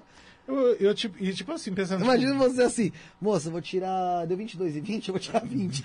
né? Não, eu já pensando, puta, onde é que eu vou arrumar? Como é que eu vou conseguir comprar um pão tal? né, Era isso. E ali, ali foi o universo, Deus falando assim, Vai. Ah, vai lá. vai. e me trouxe aqui. Eu tô aqui hoje por causa disso. Por causa dessa decisão. Caraca, que louco. E o que eu vejo aqui, vocês. Então, você, aqui você falou que essas três cartas são quais? É complemento dessa daqui. Tá. Então é nove de ouros. Nove de ouros fala do tipo. É a mega. É, é- é tipo a zona de conforto da grana. Tipo, você tem grana. Se você, você não precisa se preocupar com o dinheiro. Uhum. Nove de ouros fala muito de. Não se preocupe. Tá tudo ok. Nove de copas é o conforto emocional. É, é- é a típica zona de. Sabe aquela assim, tipo, comida de mãe? Sei, tipo, tô, tô bem, tô feliz com o que eu tô fazendo, ok. Exatamente. E o hierofante aqui fala muito de autoridade, de contrato, de instituição, de as pessoas te procuram para aprender. O hierofante traz muito nessa estrutura aqui desse jogo, depende, cada arcano ele muda conforme o jogo que é necessário. Sim. Nessa estrutura, o hierofante fala muito de as pessoas vão enxergar vocês como o papa do negócio. Que loucura, cara. Mas depende desta ação. Depende de colocar a cara, depende de partir para as E cabeças. é aí que tá o segredo, né? O segredo é esse, é você meter as caras. É porque assim, ali ela não vira e fala assim, ó, você tem que tomar alguma ação que você tem que descobrir. Não, a ação é simples. É trabalhar, continuar indo pra cima, é, é, se é- você, é tem, um, talvez ser você mais... tem um projeto, para aqui. É, o projeto... Tem, não precisa falar qual que Não, é. o projeto existe, o projeto da gente continuar e... Mas assim, Continuar no modelo que está hoje.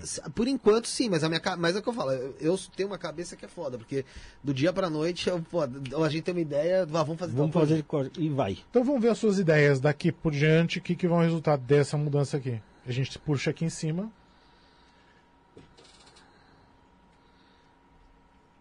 Olha só, é muito interessante, porque aqui fala o seguinte. O oito de copas fala tudo aquilo que você fez no passado, deixa no passado, não traz para agora. Então, se você as suas ideias que você tem não devem ser coisas que você já fez. Sabe, todo mundo tem aquela caixinha de ideias do tipo, puta, eu queria muito ter feito isso, vou fazer agora.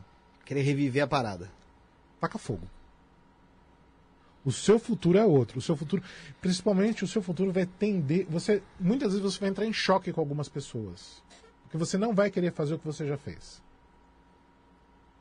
Mas esse entrar em choque e não fazer o que você já fez é o que vai te levar ao sucesso. Não faça o que você já fez. Você já fez figurinha repetida, não completa o álbum. Você precisa é atrás de coisas diferentes. Avisa o Alexandre que eu não faço mais jogo. Olha que legal. O seis, o seis de espadas aqui fala que você está retomando, na verdade, o seu propósito de vida, o seu caminho. A rainha, e a rainha de- e aqui saiu o rei de copas abrindo o jogo e a rainha de copas sai aqui, olha que legal. Os dois copas aqui. É. A rainha de copas ela é senhora das suas emoções. Com as de, de paus ali fala o seguinte: não seja impulsivo, mas siga seu impulso. São duas coisas diferentes. Cara, Você tem o impulso de fazer uma coisa, ok. Mas não seja impulsivo, do tipo, vou fazer agora. Não. Planeja e vai. Planeja e faz. planejamento. Planeja onde você quer ir, pra onde você quer ir, onde é que você quer estar. Você quer o quê?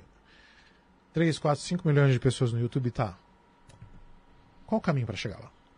O que você precisa fazer? É marketing? É investimento? É mudança? É novo programa? Uma nova abordagem? O que que você quer fazer para chegar lá? Desenha. E aí, quando você desenha, sabe o que você faz? Se joga. Aí ninguém te segura. Esse é o impulsivo. Esse é o impulso. Aí ninguém te segura. Mas você planejou onde você quer chegar. Sim, sim, sim. Sim. E, e, Alex, cada uma dessas cartas quer dizer alguma coisa ou elas se complementam em si? Eu faço muito uma leitura completa, Tá, mas cada uma diz uma coisa. Esse aqui, o Oito de Copas, fala muito do tipo coisas que eu preciso deixar para trás, Tá. emoções, apegos, coisas que eu dava valor e que eu, na verdade Não eu- tinham e talvez esse valor que eu dava. Não, elas tinham, elas tinham todo o valor que você dava. A única coisa é que elas não servem daqui por diante. Essa é a parada. O Cavaleiro de Pentáculos é um cavaleiro que trabalha muito. Ele é um cavaleiro que traz crescimento. Ele é um cavaleiro de buscas, ele traz um crescimento monetário, mas ele é um cavaleiro muito do familiar, muito daquilo que eu já faço. Ele é um cavaleiro que não se aventura para longe de onde ele foi criado. Né? Então, e aí entra aqui o cinco de paus. O cinco de paus é muito o dragão da realidade, é muito a luta do momento, disputar com as pessoas. é, é, muitas vezes essa disputa acaba sendo em cima das suas frustrações e medos. Né? Tipo, se eu for muito adiante, onde é que eu vou chegar? Eu vou ter que deixar de ser quem eu sou? Eu não quero deixar de ser quem eu sou. Ninguém quer, mas às vezes é preciso. Né? E aí o seis de espadas fala muito de eu reto retomando meu caminho, retornando, me afastando daquilo, me afastando Do desse início, oito de do copa. primeiro oito, do oito de paus. E isso é dolorido, isso é foda, né? porque você tem a sensação de que na verdade você perdeu alguma coisa. Mas na verdade você não perdeu. Na verdade, isso aqui tudo é um complemento para essa história aqui, que foi o que eu tirei. Eu tirei um complemento para como é que ele chega aqui, né? Que ação é essa que traz ele aqui? É você essa coisa do impulso, essa coisa de planeja onde você quer chegar. Qual- qual- tá, O, o, o que significa para você, isto não é podcast, o que, que traduziria para você a palavra sucesso para este programa? É mais gente no YouTube, é mais grana entrando, é seu nome reconhecido, é o quê? Isso é o que você precisa determinar. E você chega lá. Pra mim é. Eu vou, vou falar aqui, tá? Pra mim, acho que é- a gente, eu trabalho com um pouco de cada. É óbvio que você quer, quer o reconhecimento, é óbvio que você quer um crescimento dentro de um canal, você quer uma rentabilidade também maior, porque você precisa daquilo pra viver e ninguém gosta de viver na merda, falar a real. E, meu, e principalmente estar com as pessoas que eu acho que tem que estar do meu lado, cara. Eu acho que isso, isso, isso foi desde o início. Mas traduz isso em. Aí é muito uma coisa que eu acho que a gente tem, você tem que fazer num momento que você esteja com você mesmo. Sim, é um momento mais introspectivo ali. é, em fatos reais. Em ah, tá. Quanto, quanto de números no, no- você precisa atingir para que isso signifique realmente sucesso? É Então, uma meta. mil e um ou um milhão? Então, quando eu comecei o programa, eu falava, cara, eu quero, a, eu quero a placa, aquela placa de 100 mil. Eu sempre falei isso. E aí o Bruno, que é outro menino, fala, não, eu quero a de um milhão. É. Porque se o Felipe falar 100, eu vou falar um milhão. Se o Felipe falar um milhão, eu vou falar 10 milhões. O que Ótimo. eu acho correto. Perfeito. Eu acho correto. Porque assim, eu trabalho ali mais numa linha pé no chão, vamos seguir, vamos chegar aqui primeiro para depois a gente passar para lá. E ele já trabalha com aquela linha do. Pá! No sonho alto. É, né? no sonho alto. mais Já que é pra sonhar, por que não sonhar? Então, é, mas, e- mas, mas eu tenho. No entanto que assim, pô, pra mim me soa muito, tipo, até de certa forma assustador quando você fala aqui, meu, é, em relação a se tornar autoridade no- no- nisso, porque eu penso, cara, por que que, tipo, alguém me procuraria pra saber sobre isso, pra falar sobre isso, sabe? Então, aí é onde você tem que começar a ser senhor das suas emoções. As emoções, às vezes. Às vezes a gente não acredita na- que a gente é capaz das pessoas nos procurarem para pedir ajuda. Ou para entender alguma coisa, ou para ter a nossa opinião.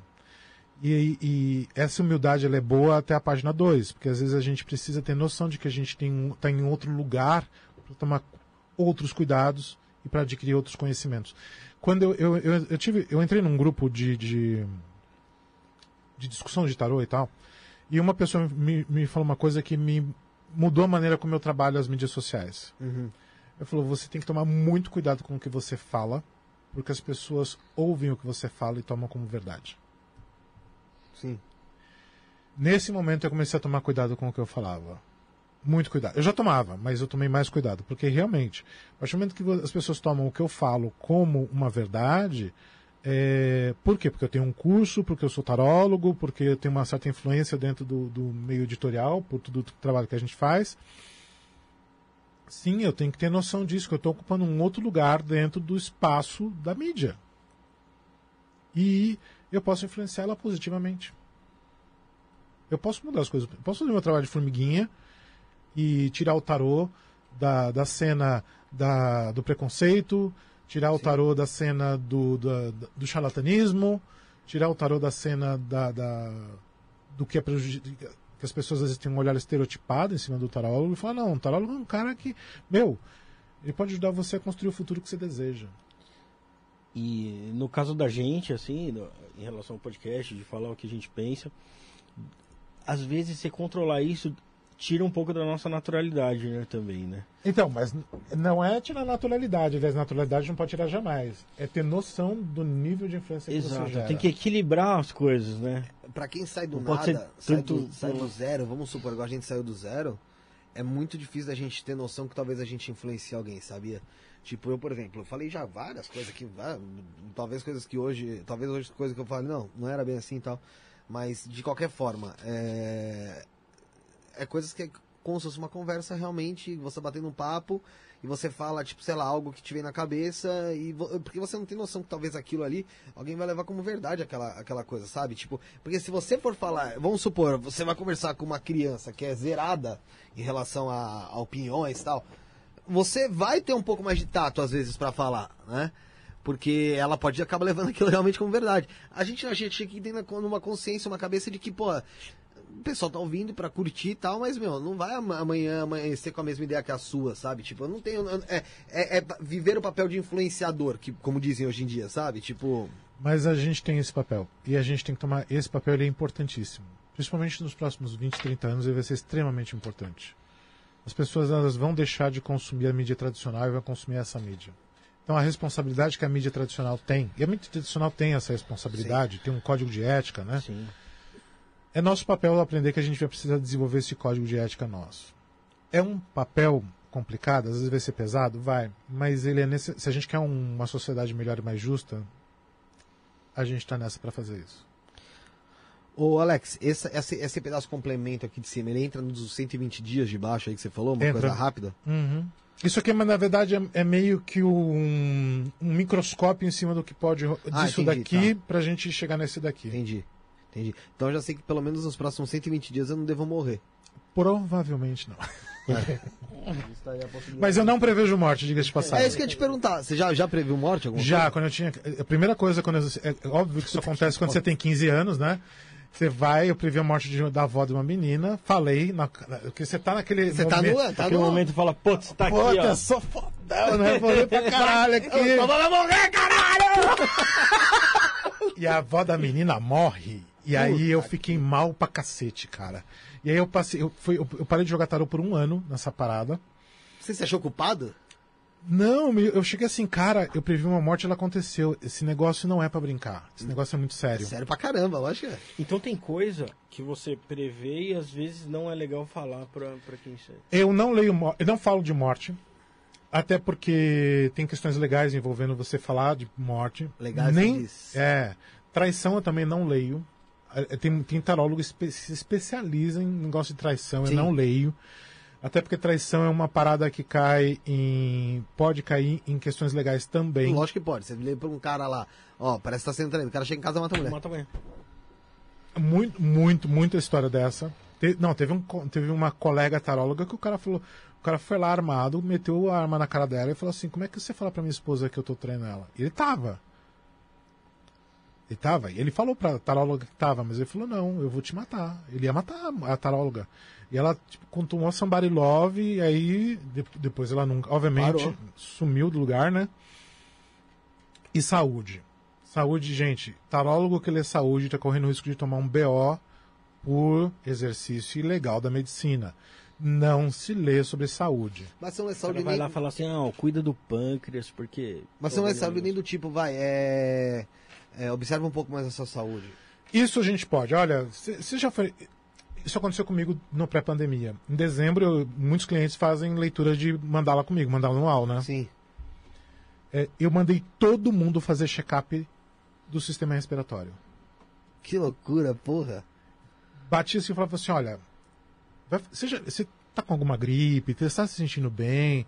Porque era- porque era, porque era mandala de 2020 da galera, né? É. Eu tenho essas, eu tenho essas, eu tenho essas tiragens todas anotadas. É, Não, não tô sentindo nada. Eu falei assim: não tá aparecendo nada, mas vai fazer um check-up. Porque aparecia no, do- em 2020 doença Respiratória. respiratória. E dá para olhar na carta isso? Dá. Eu falo? Não. Você não fala o Você não fala. o- Eu conto. É, não falo, não falo como eu tô sabendo que aquilo tá ali, mas eu tô vendo ali.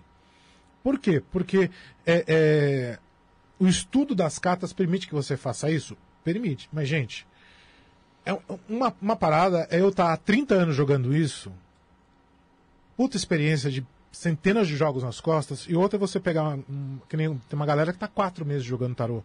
Abre baralho, vê um negócio lá assustador na vida da pessoa e não tem o tato, não tem o preparo para chegar no, no consulente e direcionar sem assustar a pessoa. Às vezes, eu vou contar uma coisa que aconteceu em 2021, do- no final de 2020 para 21. O tarólogo, eu não vou, obviamente, contar quem foi nem nada disso, mas o tarólogo pegou e leu uma, o fim de relacionamento de, uma, de um rapaz e, tipo, detonou. Falou um monte de o que ia acontecer, que a pessoa ia fazer isso, que tinha, tava com fulano, com ciclano. Ah, isso foi pessoa famosa? Não, não. Não, foi, foi, particular. Foi ali. particular. O cara ouviu tudo isso, saiu de lá e pulou da ponte. Putz. Se matou. Porque pra, vir- pra ele a vida dele era aquilo, né? Acabou, a vida dele acabou. Por quê? Porque o tarólogo que estava sentado na frente dele não tinha preparo para chegar e conversar com a outra pessoa. Eu falo que sai muito mais barato você ir no- na farmácia do que fazer uma tiragem comigo para ler sobre gravidez. Até porque gravidez é saúde e saúde eu não leio. Dá para ver? Dá. Eu não leio. nem eu e nenhum tarólogo deveria ler, porque o, o teste sai 5 reais. E no SUS é de graça. Não, mas às vezes a pessoa tá te procurando pra saber se vai ficar grávida no ano, aquela mulher que tá tentando. É, e tal. Eu não Tá leio. tentante. Não leio. Não leio porque a saúde, cara. A saúde é uma área muito complicada da gente ler. Bons tarólogos acham complicado ler saúde. Mas você para pensar, tem razão mesmo. Foi igual você falou do cara da ponte. Você não sabe às vezes como lidar. Você às vezes fala, puta, eu tenho um baita de um tato pra falar com as pessoas. Só cada pessoa é uma pessoa. Às vezes o tato que você tem pra falar comigo, falando com ele em particular, não é o mesmo. Não é o mesmo. E aí que o pau E às vezes ele ouve de maneira diferente. Sim, a interpretação da pessoa é Uma diferente. mulher que quer engra- muito engravidar e vai ouvir que, vo- que não vai engravidar aí, ela Acabou o vai ano dela. frustrar e vai falar assim, aí não é a vida dela. porcaria. Gente, eu não, eu não leio pra parente. Ah, lê pro meu tio ali e tal. Não, não leio. Eu não leio. mi- Minha esposa é super ansiosa, né? Eu não leio pra ela, porque uma vez eu, uma vez eu falei pra ela assim, não, olha, se eu, eu caí na esparrela, isso no começo do nosso relacionamento. Seu ano vai ser muito bom, você só tem que tomar cuidado no ambiente de trabalho, agir assim. Nesse, tomar cuidado no ambiente de trabalho, Acabou. acabou, o ano dela. Ela já ia pra Todo mundo era traíra, "Puta, todo- eu Sei que aqui vai ser uma... Eu falei, não, era É só pra você você. o vagabundo? Então você tem que tomar muito. Tem. Você- às vezes você, se você percebe que a pessoa é ansiosa, você tem que tomar super cuidado com o que você fala. Porque você- ela vai esquecer tudo de bom que você falou e vai lembrar só das bostas ah, que você mas isso falou. é comum do ser humano, né, meu? Ainda, puta, é comum. A gente dá muito mais valor aí ao, ao negativo do que ao positivo. Só pra completar essa, essa parte aqui, é, obviamente você não precisa falar o quê, mas tem alguma coisa que você leu aqui que você não fala? Não, aqui tudo eu falei. Tá, beleza. Aqui Legal. tudo eu falei. É, Aqui eu posso dizer que eu li tudo. Porque o Rafael tá com uns problemas de saúde forte aí. Não, Eu, mas, né? às, mas às vezes aparece. Eu, né? Aí às vezes aparece. Ó, parece que alguém aí no meio não, Não, não vai continuar. não vai continuar aqui, infelizmente, vai, faleceu. Não, não, aqui não apareceu isso, não, só apareceu assim. Eu, situações que é deixar essas coisas deixarem para trás, essas brigas aqui, eu não, não vejo. Tem gente que vê como briga no próprio local. Eu vejo sempre muito. Mas, é, no- na posição em que essa carta está, que é entre o Cavaleiro de Ouros e os Seis de Espadas, no meu entendimento, é muito mais uma questão de brigar para fazer as coisas darem certo. Né? É muito mais uma luta para fazer as coisas darem certo. interesse com base- coletivo ali. É um interesse coletivo. É, uma coisa que eu, não, que eu não faço, por exemplo, também, é assim, o cara foi lá, leu o tarô com fulano, me traz o jogo do cara e pede pra eu ler. Eu não leio. Primeiro porque isso é antiético. Segundo porque cada tarólogo interpreta o jogo de uma maneira diferente. É interessante, porque até que você falou aqui, ó. Essa carta tá aqui. Essa aqui tem um significado, mas pela posição que ela tá entre as outras, ela acaba tendo um significado talvez diferente. Então, E isso É para o complexo. Alex. Se Pro você né? Se você pega outro, pega o fulano X, ele vai ler isso aqui. Ele pode ler de uma maneira completamente diferente. A questão é que eu tenho uma experiência, de quantos anos? eu comecei a jogar com com 15, 15, eu com tô com 15? 48. Porra. Então, na minha experiência, no meu baralho, no jeito de eu jogar, e, nas, e, e eu tenho uma coisa muito de anotar todos os jogos, né? Então, no meu, na minha estrutura de aprendizado do tarô, eu leio dessa forma. Se você trouxer aqui outro tarólogo, ele sentar aqui, e ele olhar isso aqui, eu aposto que ele vai ler uma coisa super negativa, vai tacar o terror em cima de vocês. Por quê? Porque tem, as pessoas têm costume de pegar os aspectos negativos das cartas e dar uma exagerada, porque fica legal. Principalmente aqui na parte de cima, que você falou que Exatamente. A falar, até sucesso vai ter, só que vai ter quebrar Que pau nem- aí. Eu, te, eu vou. eu- aconteceu uma coisa comigo, ó. Deixa eu pegar aqui a carta, que é muito legal. Essa história é muito legal. Quando isso aí, gente, se inscreve no canal e deixa o like, né? Ó, É bom, esta né? carta aqui, ó. Deixa Que é a torre. Deixa eu- Qual câmera eu mostro, Pi? Mostra ele mesmo. Na minha? A torre? Meu Todo nome mundo- torres, hein? Todo mundo enxerga essa carta como, tipo, fudeu. Sério? Achava que era. Achava que era positiva, porra. Uma ca- achava- que você enxergava como fudeu os americanos. É. Aí o que, que aconteceu? Em 2015, eu fiz uma mandala pra mim, essa carta saiu na posição do meu casamento. Nossa. Aí eu olhei para aquilo e falei, "Não, vamos separar. Qualquer tarólogo, qualquer tarólogo, a carta naquela posição fala, divórcio. Esquece. Esquece. Junta as malinhas, cada um pro seu canto. Já começa a fazer aí o que vai ficar com quem? Aí eu cheguei, minha, cheguei pra minha esposa e falei assim, ó, saiu aqui essa posição, pá. Eu não, tô, eu não me vejo nesse momento me separando de você. Eu te amo, a gente se ama, a gente se gosta, a gente tá junto, tá batalhando e tal. Ela falou também não. Falei, então vamos fazer o seguinte: vamos os dois trabalhar para que isto não aconteça? Vamos. Eu fui fazer terapia lá também. Rolou que esta carta, eu troquei, não, não usei só, eu não uso só esse deck, eu tenho mais uns cinco decks diferentes. Sim. Todos os meses de 2015, não importava o deck, essa carta saía na casa do casamento. E a gente trabalhando, né, fazendo terapia. A gente tinha altos quebra-paus, tinha umas, umas Então realmente arranca-rabo, começou a ter um- algumas coisas estranhas. tal, mas terapia, trabalho pessoal, autodesenvolvimento, visão de espiritualidade. Legal. Chegou em janeiro de 2016, essa carta parou de sair.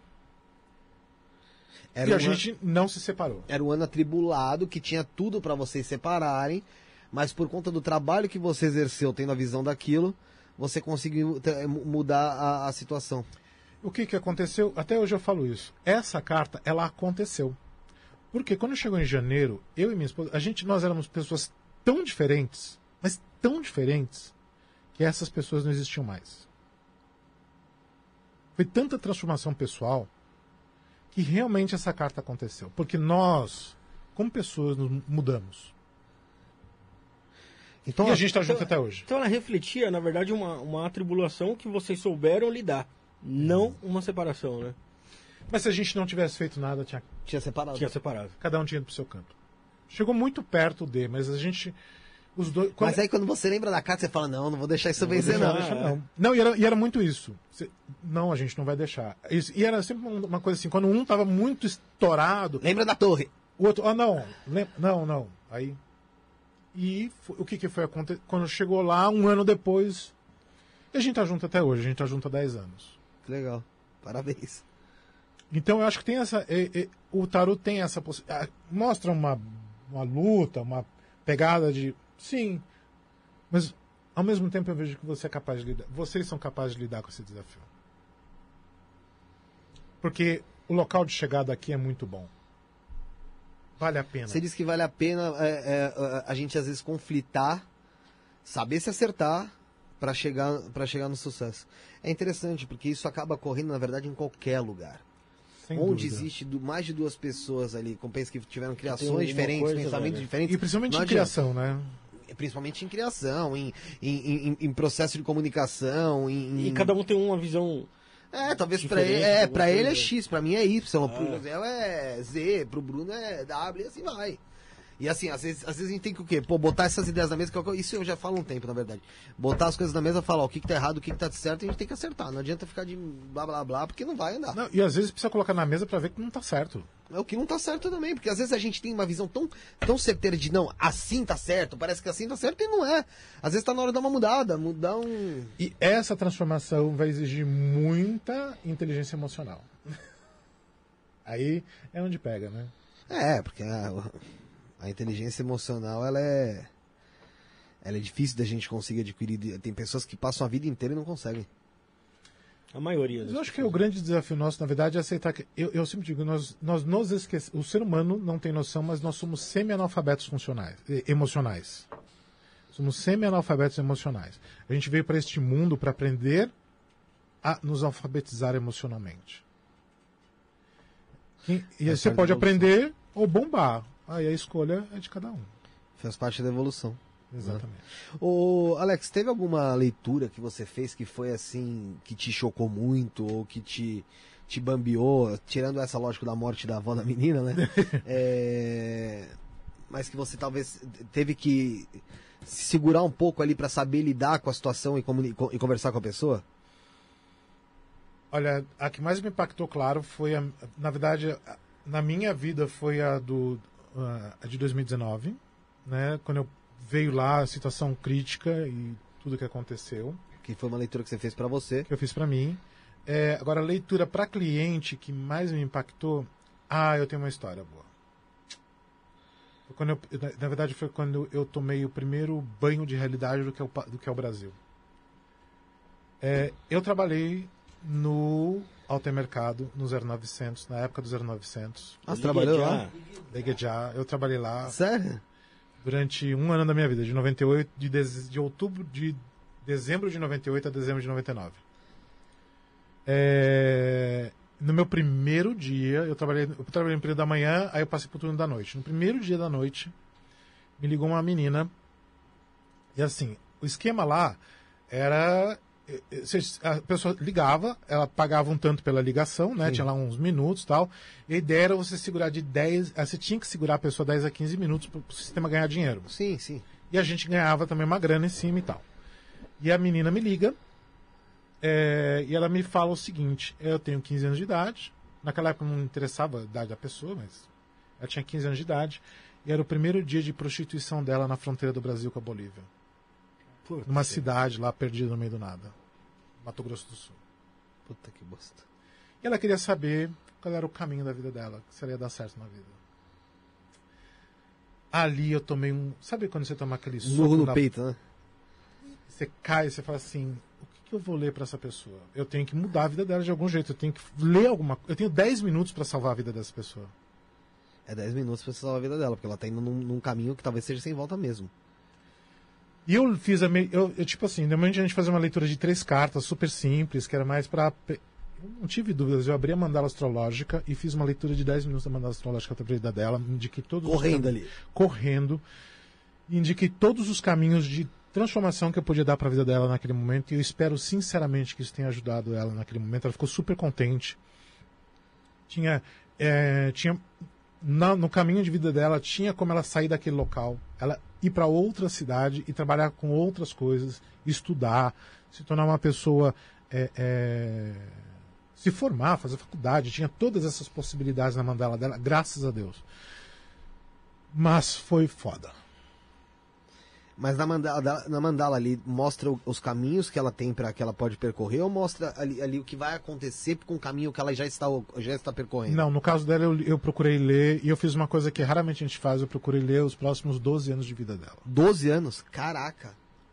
Se você for os meus próximos 12 anos, eu tenho certeza que você não consegue. Eu achei seis.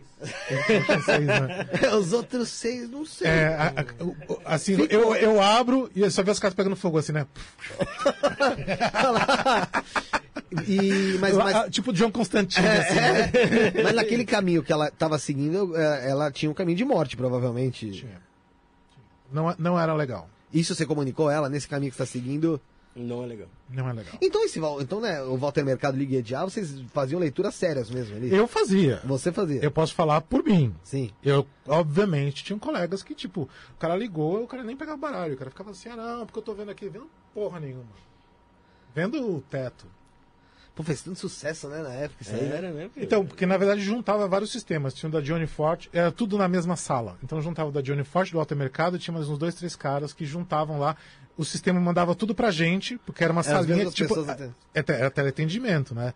É Tipo, é telemarketing. Então vinha tudo pro mesmo lugar, a gente sabia qual canal tava rolando, na- avisavam a gente, ó, agora é o Walter. E a gente ia lá e falava como se fosse do Alto Mercado. Agora é Johnny Forte. A gente ia lá e falava da Johnny. Então tinha esse- essa parada. Ele morreu? Faleceu ano passado. É, foi- é, É. de, de idade mesmo. E nunca conheci. Era é tipo aquela coisa, né? Ele era, morava nos Estados Unidos, né? Eu morava no México. No México. É, mas pra mim ali foi. Foi a prim... eu, Porque a gente não tem noção, mas se a gente vive em São Paulo, a gente tá numa porra de uma bolha. É verdade.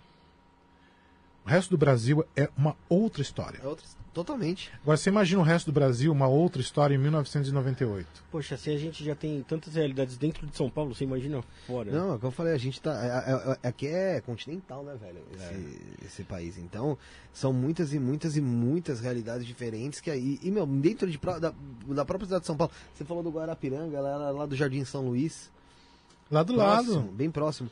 E eu vi quando ela começou a vir mais pra cá, tal, como pra ela era um outro mundo, cara. É outro mundo. É completamente outro mundo. E você tá na mesma porra de cidade. Você imagina dentro do país e dentro É. do mundo. Eu, eu, eu, eu fui pro México, eu fiz, eu fiz o. Eu fiz Machu Picchu, né? Eu fui lá e, e fiquei 20, Machu Picchu, 20 dias Peru, no Peru. né? É. Fiquei 20 dias no Peru. É completo. A cabeça é outro, o mundo é outro, é um outro universo. Eu fui e fiquei uma semana em, na Argentina. Os caras falam a mesma língua, mas é, o universo é outro, o mundo é outro. E estão, tipo, Do lado da gente. do lado da gente. Eu acho que assim, e essa, é- essa tiragem, eu, eu vou, eu- por que, que essa tiragem me impactou? Porque ela tava pegando. imagina que ela é uma, uma menina adolescente, prostituta, na fronteira do Brasil com a Bolívia. O que ela gastou naquela ligação era provavelmente o almoço e a janta dela. É, porque era caro aquele negócio de 0900. Eu acho que era. Era caro pra cacete. E o mínimo que eu podia fazer é ser o melhor tarólogo possível para ela. E isso foi uma coisa que eu tomei para a vida. Eu tive um, um editor na, que trabalhei com ele, o Gilberto Schroeder. Uma das primeiras coisas que ele me falou quando eu, quando eu fui trabalhar com ele, ele falou, cara, eu fazia revista, né? Uhum. Ele falava assim: você tem que fazer valer cada página do que você escreve. Porque muitas vezes essa revista está na banca e esse cara deixou de comer um lanche, deixou de almoçar para comprar a sua revista. Você tem que fazer, você tem que honrar a grana desse cara como a coisa mais importante do mundo. Como se fosse sua. Porque você não sabe, mas o seu texto pode mudar uma vida. Você não sabe disso. Eu não sei, mas pode acontecer. Pode acontecer. E eu tomo, e eu tomo isso pra vida. Então, assim, quando eu leio tarô, quando eu leio baralho, aquele momento que a pessoa está comigo, eu estou 100% com ela. Porque aquilo vai mudar a vida. Eu sei que quando eu pego esse baralho e leio para ela, muda a vida dela. E o que, que você acha de. Deixa eu só pedir no WhatsApp dele, porque o pessoal está pedindo aqui no chat. É, passe novo que eu vou agora botar aqui na descrição, porque aí o pessoal já. O pessoal já pega Ó, na descrição. 11, né? 11 9. 96. Pera aí, 11 é 9, 9 6 ou não? Não, não. É 11 9684 684 46 46 8 8 66. 66. Tá, certo, aqui tá certo, certinho. 6844 6866 com 9 na frente.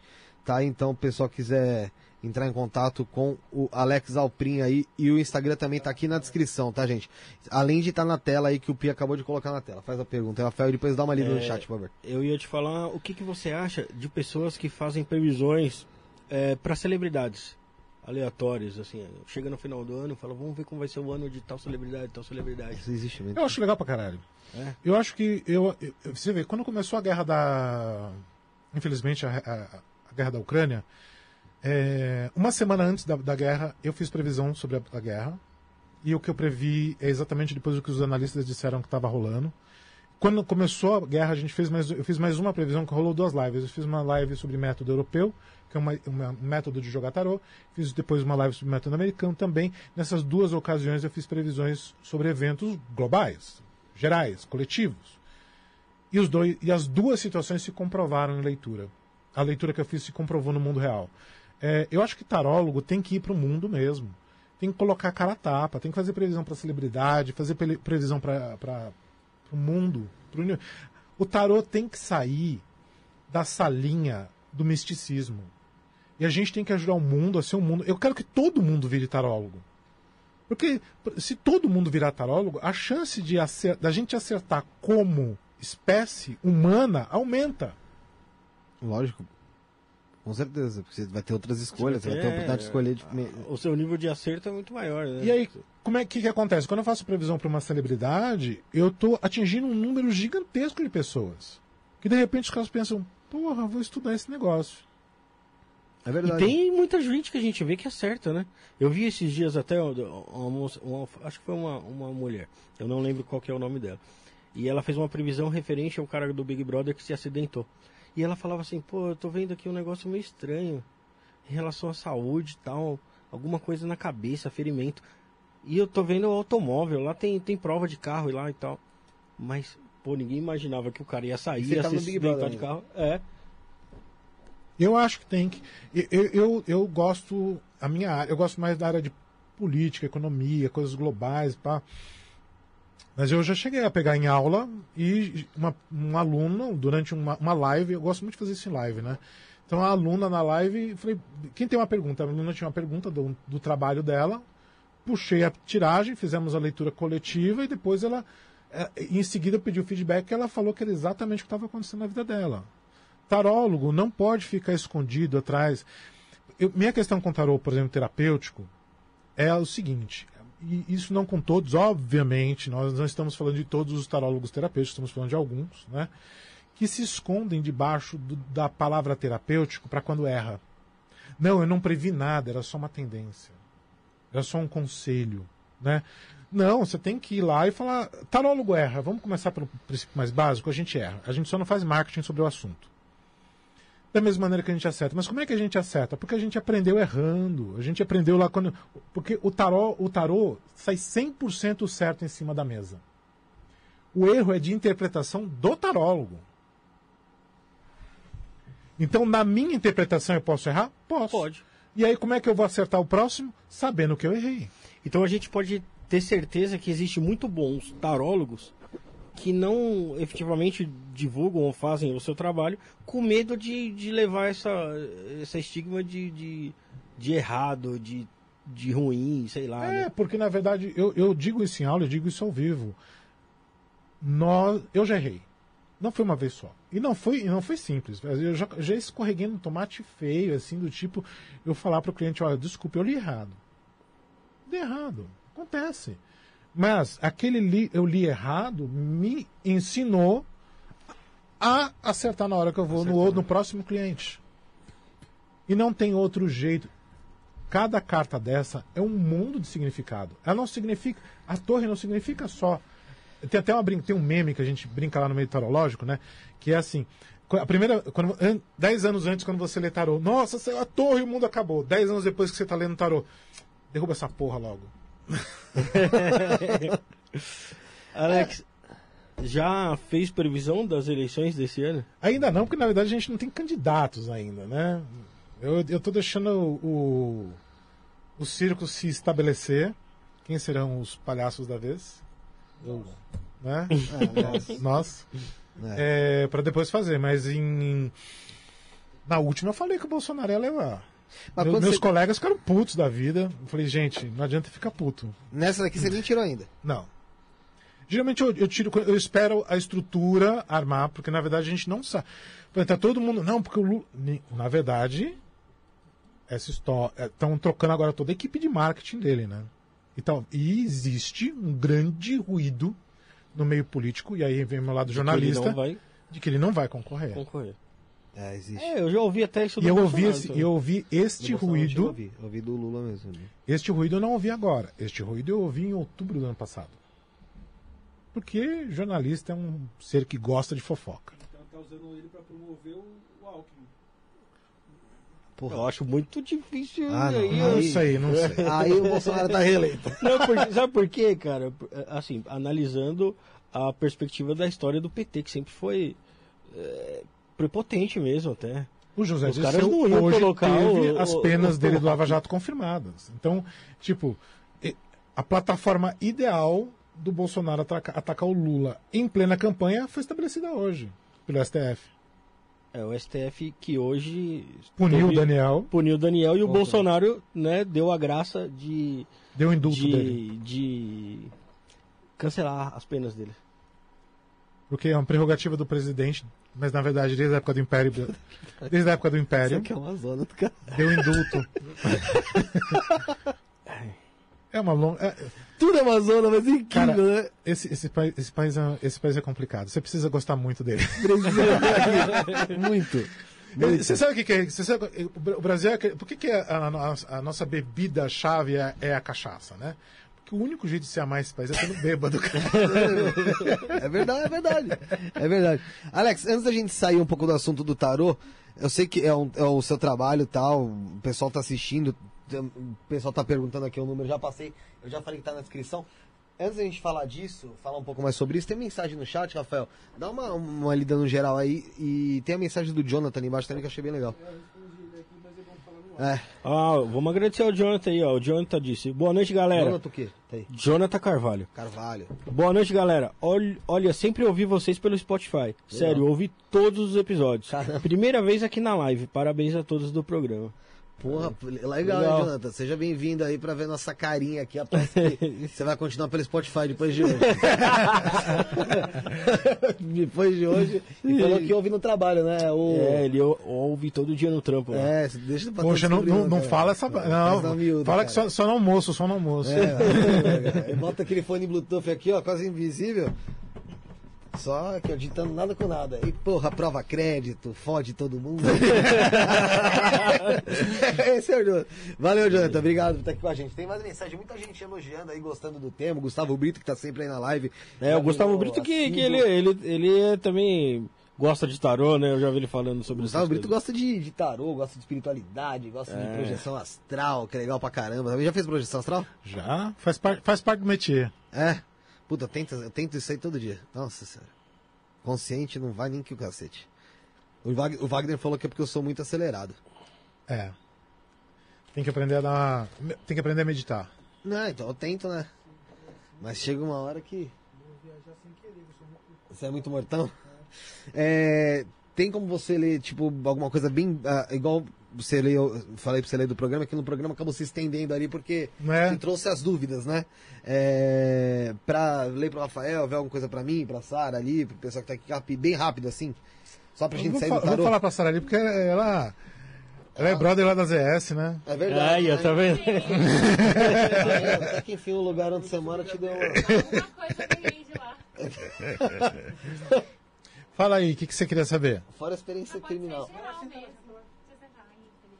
Pera aí, deixa eu só coisa aqui. Vem aqui, vem aqui você Não, que não, vou- não, não, Senta ali no Bruno, ali, onde o Bruno fica. Ah, mas tá sem cadeira lá. Tá sem cadeira. Oi, boa noite, pessoal. Tudo bem? E aí, Rafa? E aí, Sarinha? Tá aí? preparada aí já Ai, pra... eu adoro. Toda- Pode ser geral mesmo. Não, mas eu- eu- você precisa fazer uma pergunta, senão Uma não- o pergunta? tarô não, não, não abre o baralho sem pergunta. Ai, não sei. Não sei, deixa eu ver. Me dá uma dica aí, Felipe.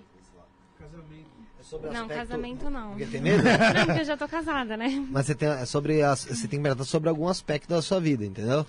Profissional. é, profissional, relacionamento. O geral não, meio que não dá pra gente É, falar sobre o não. geral, porque o geral ele é muito. Ele já passa duas horas batendo É o meu aqui. profissional, pode ser então. Seu profi. É. Vamos ver o seu profi. Eu vou fazer uma tiragem clássica, Tá passado, presente e futuro. Qualquer coisa a gente faz um complemento aqui. Beleza.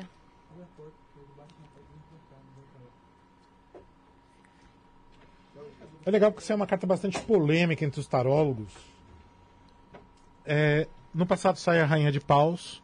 Então, no seu profissional, é você indo muito atrás da sua paixão, tipo, o seu tesão de fazer alguma coisa, a sua, sua vontade. Então, no seu profissional, você foi, no seu passado, você foi muito atrás daquilo que você queria fazer, você sabia por onde começar, mas você nem tinha certeza se ia rolar, mas você foi e fez. E isso levou você até este momento que está aqui representado pela carta da justiça. O que, que a justiça traz? A justiça, no aspecto profissional, traz contratos, traz um emprego estável, traz, uma, traz um momento da sua vida em que você colhe os frutos de tudo aquilo que você fez de maneira racional, contratual. Tudo aquilo que é muito certo, muito correto. E também pede que seja muito certo e correto. Então, esse momento da sua vida profissional fala assim: não faça nada que não seja muito bem estruturado, muito bem delimitado por contratos. Tudo vai precisar de assinatura e contratos. Inclusive, há a possibilidade de contratos neste momento na sua vida. E o futuro, Sete de Ouros. O Sete de Ouros é uma carta bastante polêmica no meio do tarô. Por quê? Porque existe uma galera que defende que é nada dará certo e uma galera que diz não.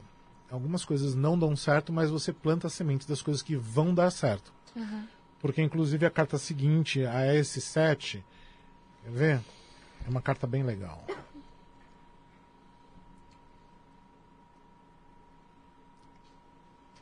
colocar aqui, aí ajuda a explicar.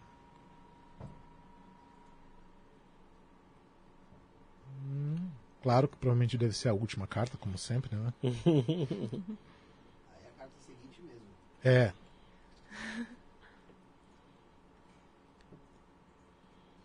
Aqui, cadê? Cara, será que é a última mesmo? Não, não.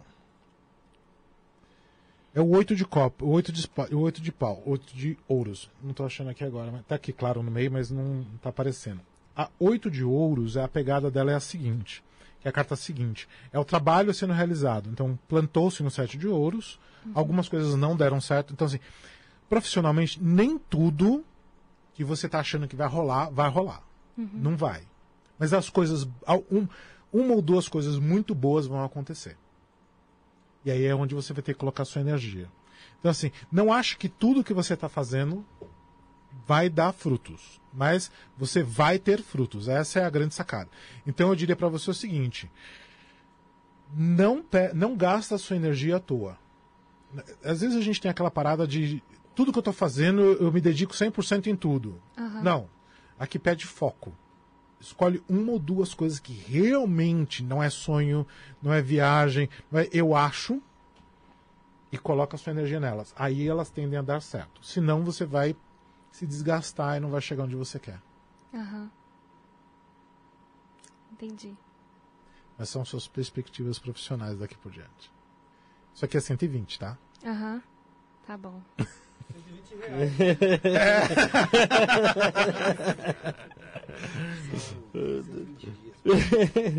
Pô, Alex, faz um desconto pra mim aí, agora na minha vez, agora, pô.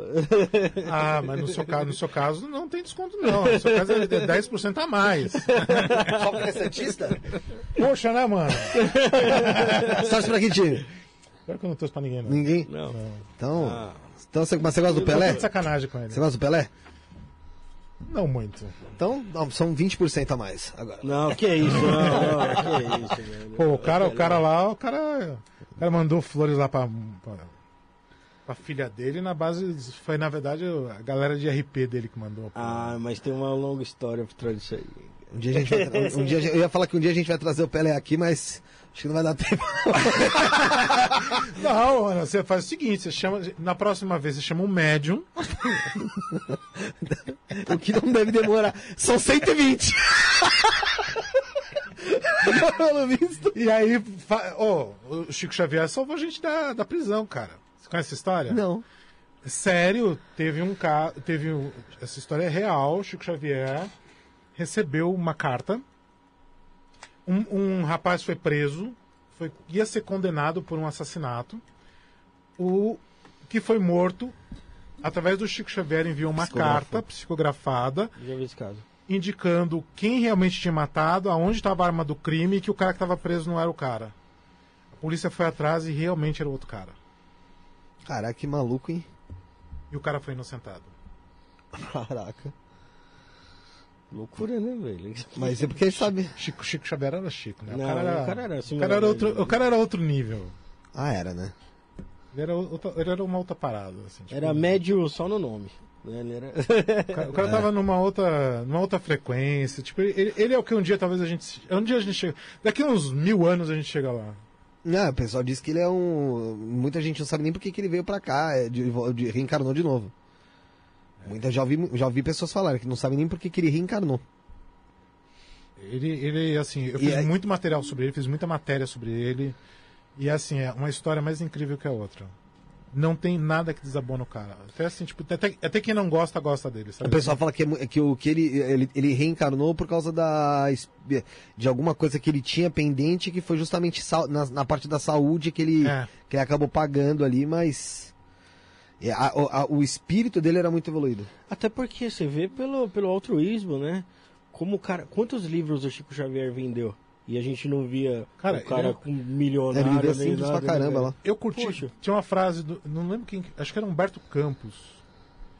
Que falou. Era Humberto Campos. Humberto Campos, que era da, da C- Câmara Brasileira do Livro, né? E era um autor e tal. E aí alegavam que o Chico Xavier era uma fraude, etc e tal. Ele falou assim: gente, se o Chico escreveu realmente tudo isso, todo mundo abandona as cadeiras da, da, da, da Academia Brasileira de Letras e entrega pro cara, porque o cara é um gênio. Ele escreve exatamente como os caras escreviam. Se ele é uma fraude e ele escreve assim, ele é um gênio Da literatura. da né? literatura brasileira. Então tem que respeitar. Vai, Rafinha, fala aí. É, eu quero saber sobre Vamos profissional também, minhas re- realizações, esse tipo de coisa. É, eu achei É, que- do Pelé, fala, não, não abre. É, eu não posso, Não abre que eu você vou não vai ler. Não posso ler, não posso ler. Não vai ler. Vida longa ao rei. Ah, longa que ao rei. isso. É, vida- Tem alguma coisa que sai que você não pode ler? Não, no seu caso não. Não posso dizer que eu não podia. Seu profissional.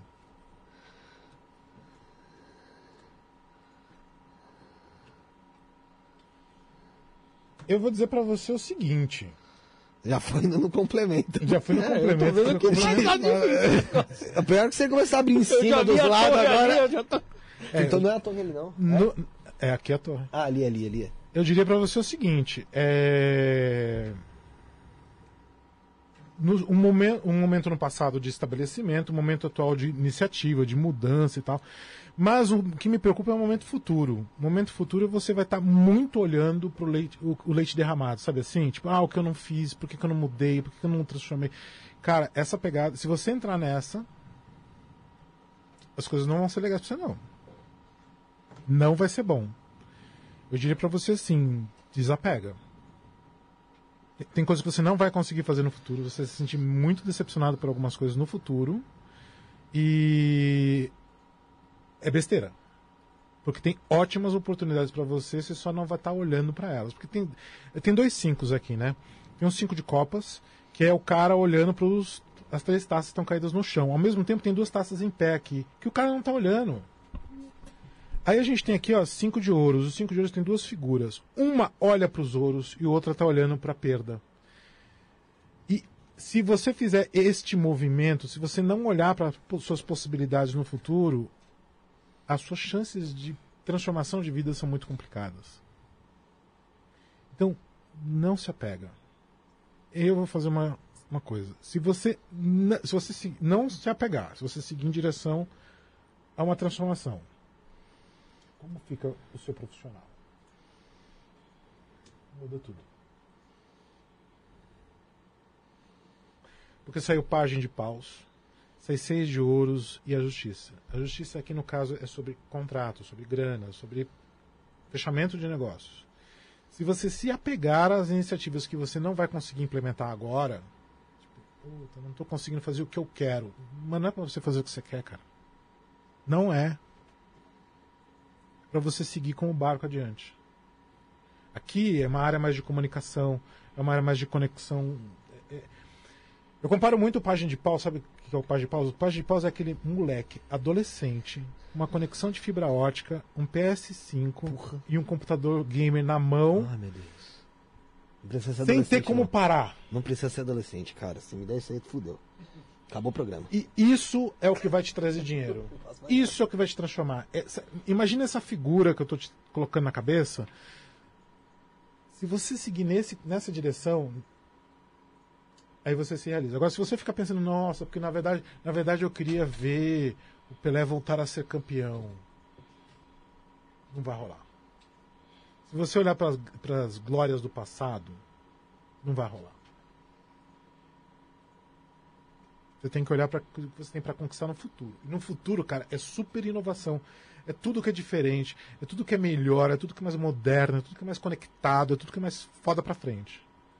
Se você se apegar. é- é- é- acho que é meio que a pegada aqui do que eu tava lendo pro podcast de maneira Sim. geral. O teu negócio não é o que você estava fazendo antes. Seja lá o que for. Se tem um projetinho de estimação, joga ele fora.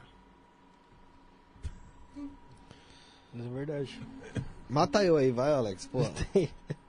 Ah, agora fiquei curioso. Ah, não, não, tô- não, porque agora, agora você me deixou. Você me matou. Porque todo perguntou do financeiro, eu não quero saber do financeiro.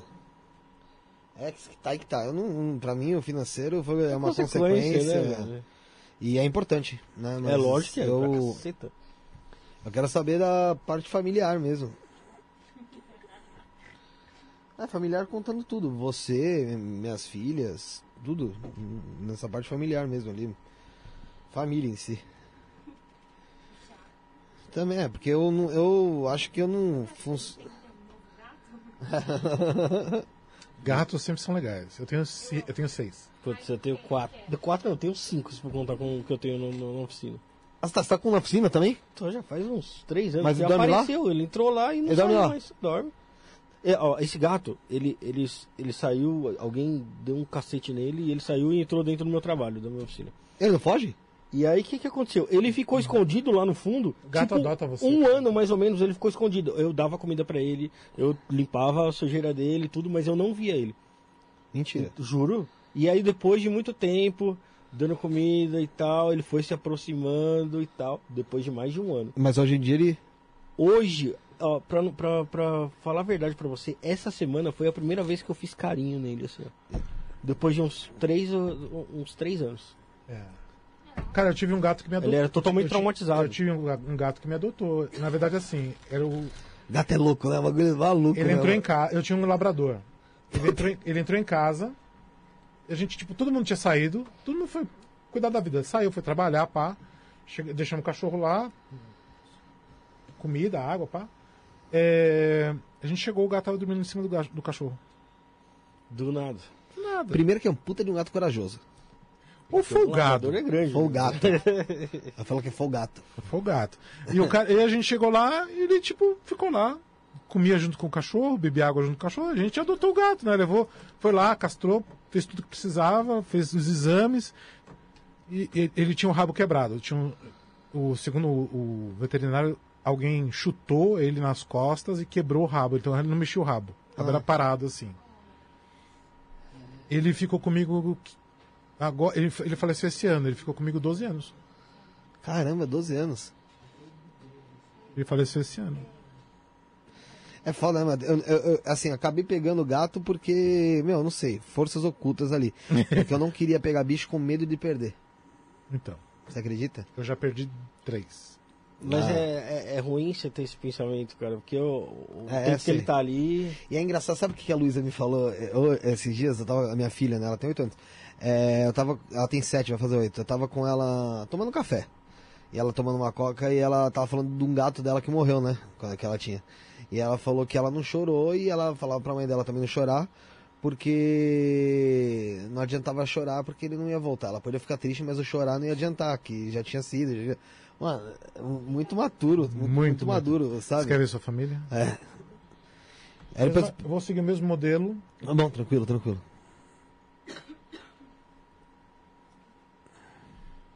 No passado, sete de copas, sete de copas é assim. Você demorou pra. Fa- família era um negócio muito amplo pra você, assim. Você de- demorou a definir o que era uma estrutura familiar pra você. Era um. Na verdade, você não sabia muito bem o que, que era. Foi muito uma aventura do tipo, vou descobrir o que, que é essa porra ser família. Aham. né? Agora, o momento atual está sendo um momento bastante desafiador para você, né? Tipo, saiu a Lua aqui.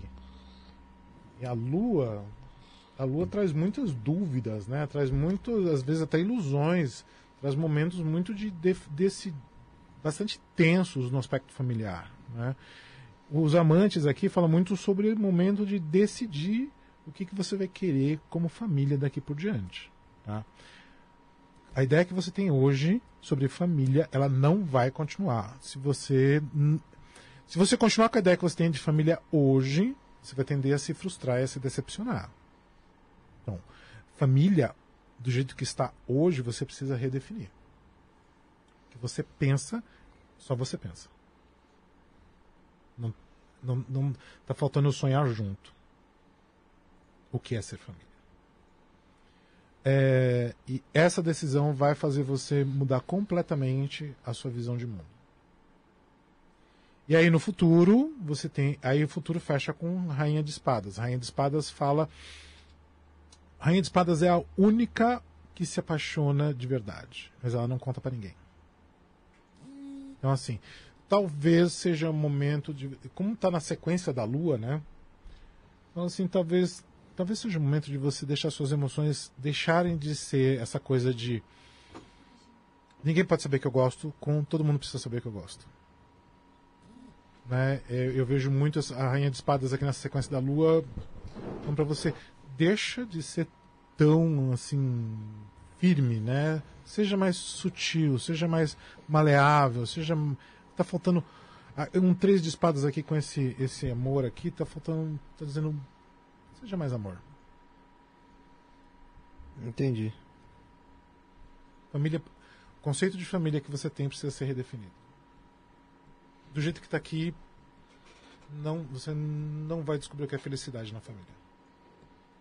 Isso, esse é um tarô muito mais terapêutico do que qualquer outra coisa. Porque eu não estou lendo o que está acontecendo, eu estou lendo o que pode acontecer e qual é o melhor e qual o caminho diferente que você pode seguir. Se você seguir o caminho que você está seguindo hoje, a tendência é você se sentir sozinho. Mas isso não é um fato. Isso você pode mudar. Com os amantes aqui, três de espadas e os seis de copas, você. O seis de copas pede para você o seguinte: como é que você. Qual foi o seu momento mais feliz quando você era criança? Res- recupera ele, que ele vai dizer para você que era família. Você não precisa dizer, não é para você dizer, é para você pensar.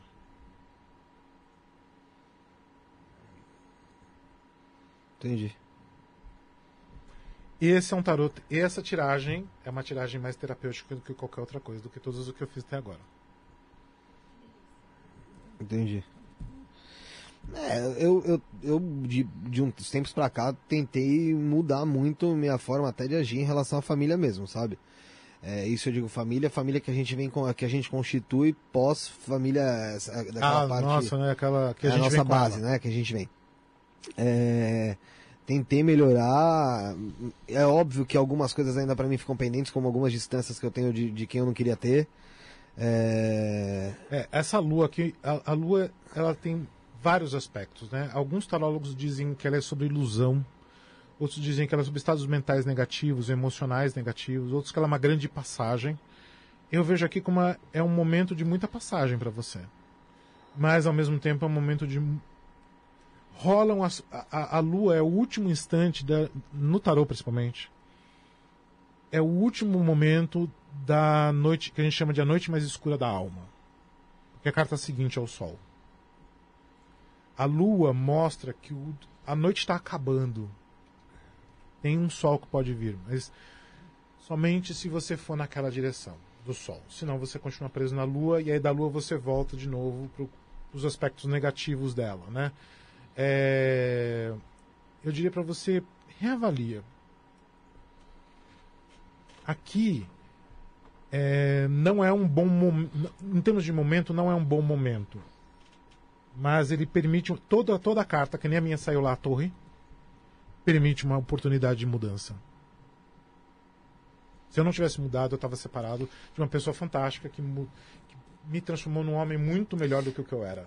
Mas aí quando você fala aí, ela, é- ela, ela especifica, tipo, relacionamento ou, ou Não, ou aqui eu familiar? perguntei família. Família. E família inclui tanto a sua constituída hoje, como pr- provavelmente a família da qual você é de origem, tá? É é um. Família é um bolo só. Não é só uh, a mulher com a qual você. A sua, sua constituição hoje, sua filha. Não, é um geral, tá? É, é- aqui mostra um geral, na verdade. A carta está falando de um geral. Entendi. Então, eu falei, vem, vem, vem mudança, né? É, acho que a pessoa até do programa sabe, principalmente o pessoal que tá no grupo do WhatsApp, que inclusive tá na descrição. Eu falei que tava tomando medicamento, tava começando um medicamento pra, pra depressão. E tem uma ansiedade, né? Uma pa- pancada de coisa. Isso me arrebentou. Vem me arrebentando há um mês, porque não sei se você já chegou a tomar, Já. mas o início do- da medicação ela é, E aqui ela é e a sofrida. lua é muito sobre depressão. A lua fala muito desses estados depressivos. E, coisa, e aqui mostra muita coisa, muita emoção relacionada aos aspectos da sua infância, da sua história de vida. Precisa resolver. Entendi. E aí o meu conselho é o conselho que eu dou para todo mundo que quando chega nesse momento, nesse, nesse estágio da leitura, você precisa de terapia. Está fazendo? Não sei. Não, não mas tô. precisa. Não, não tô. Não tô. Você precisa fazer terapia. Terapia psicológica. Sentar na frente sim, do. sim. Chegar na, chegar, não precisa, né? Hoje em dia tem online. Sim. Inclusive, minha esposa é psicóloga. já é uma dica. Não, ela é mesmo, mas.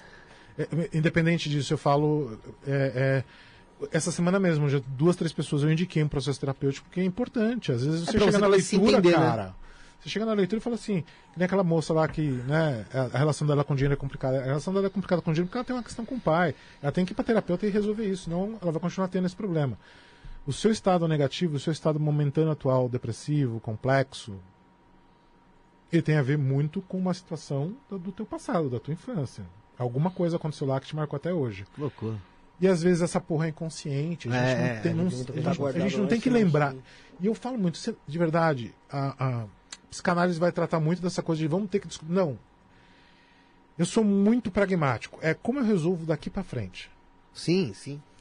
Na real, não é nem descobrir o que que tá lá, né? É esquecer o que tá lá, né? E resolve daqui pra Resolve frente. da- E essa última carta aqui é o que mesmo? Perdão, que essa aqui. Essa não- aqui é a rainha de espadas, Rainha de né? espadas, né? Foi o que você falou. Uma rainha ela- que muito, ela controla muito o aspecto Você, di- emocional. você disse que eu deveria expor mais as minhas emoções. Isso. Pra ó, quem, pra quem eu, eu- com quem eu sinto essas emoções. Porque a rainha de espadas ela faz exatamente o oposto, né? Ela é a rainha do- da não emoção, do mental, da estratégia, do eu, se eu tiver que te matar, eu vou te matar. Se precisar cortar sua cabeça, eu vou cortar sua cabeça. E isso aqui, nesse contexto aqui, não vai ser legal. Porque você está num contexto aqui super depressivo, aqui super complicado com essa lua, né? É, esse não emocional aqui na frente está complicado, né? Se a gente olhar daqui por diante, e vamos fazer isso. Deixa eu fazer uma pergunta antes de você falar daqui por diante, né? Essa leitura, ela tem a ver com o meu estado emocional é, atual? Vamos supor, amanhã eu tô num outro estado, eu, eu resolvi alguma coisa. Ela muda, amanhã eu digo amanhã mesmo, vamos supor, daqui uma semana.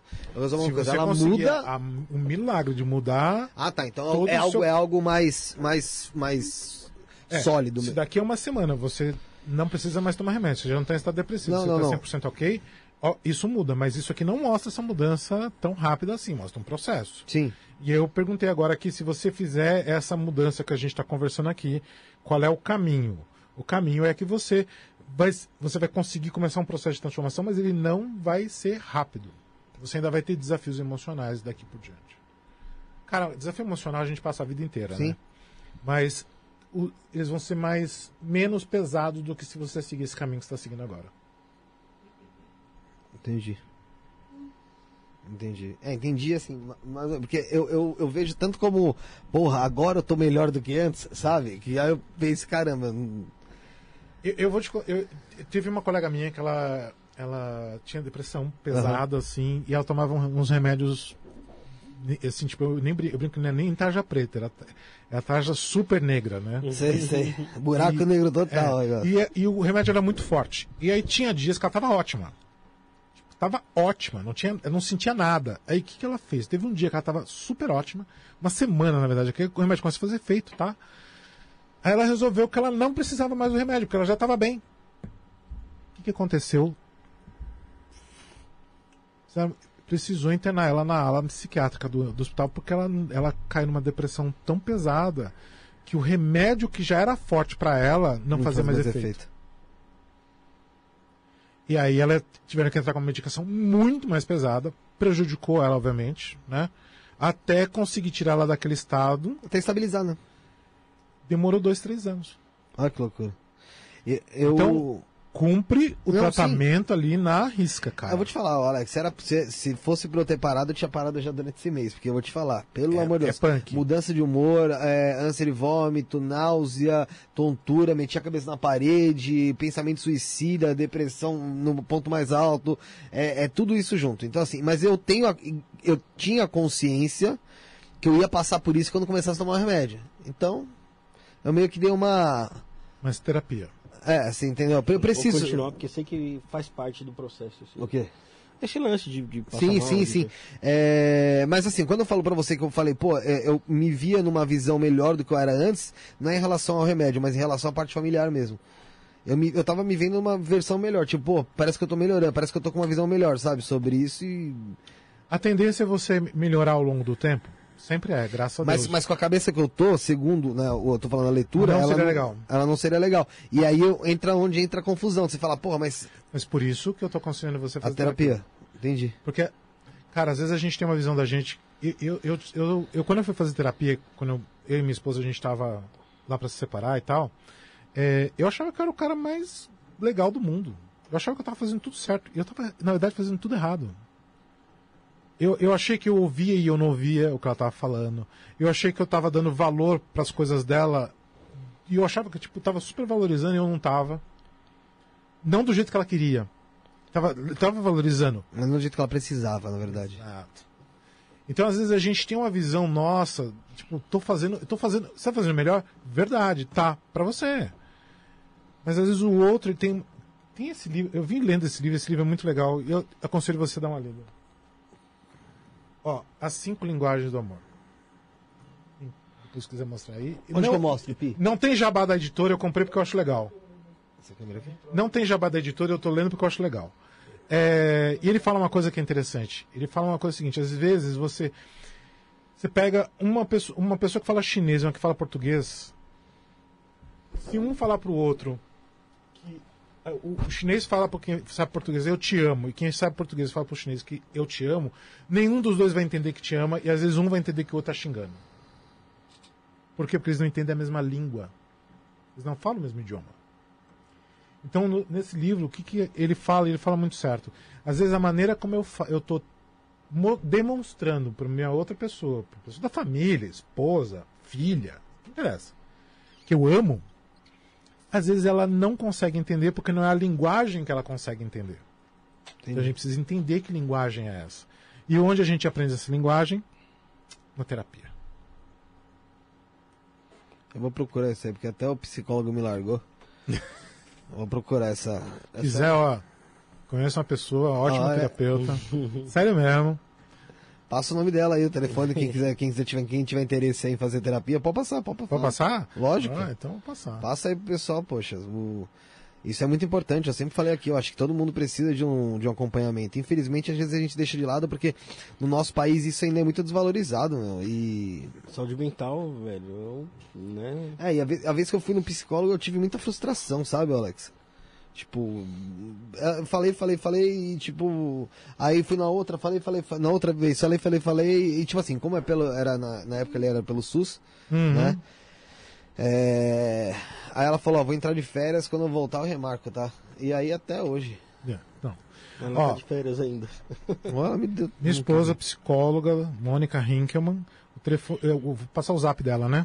É, pode passar. 11 99213 4439. Notou aí, Pi?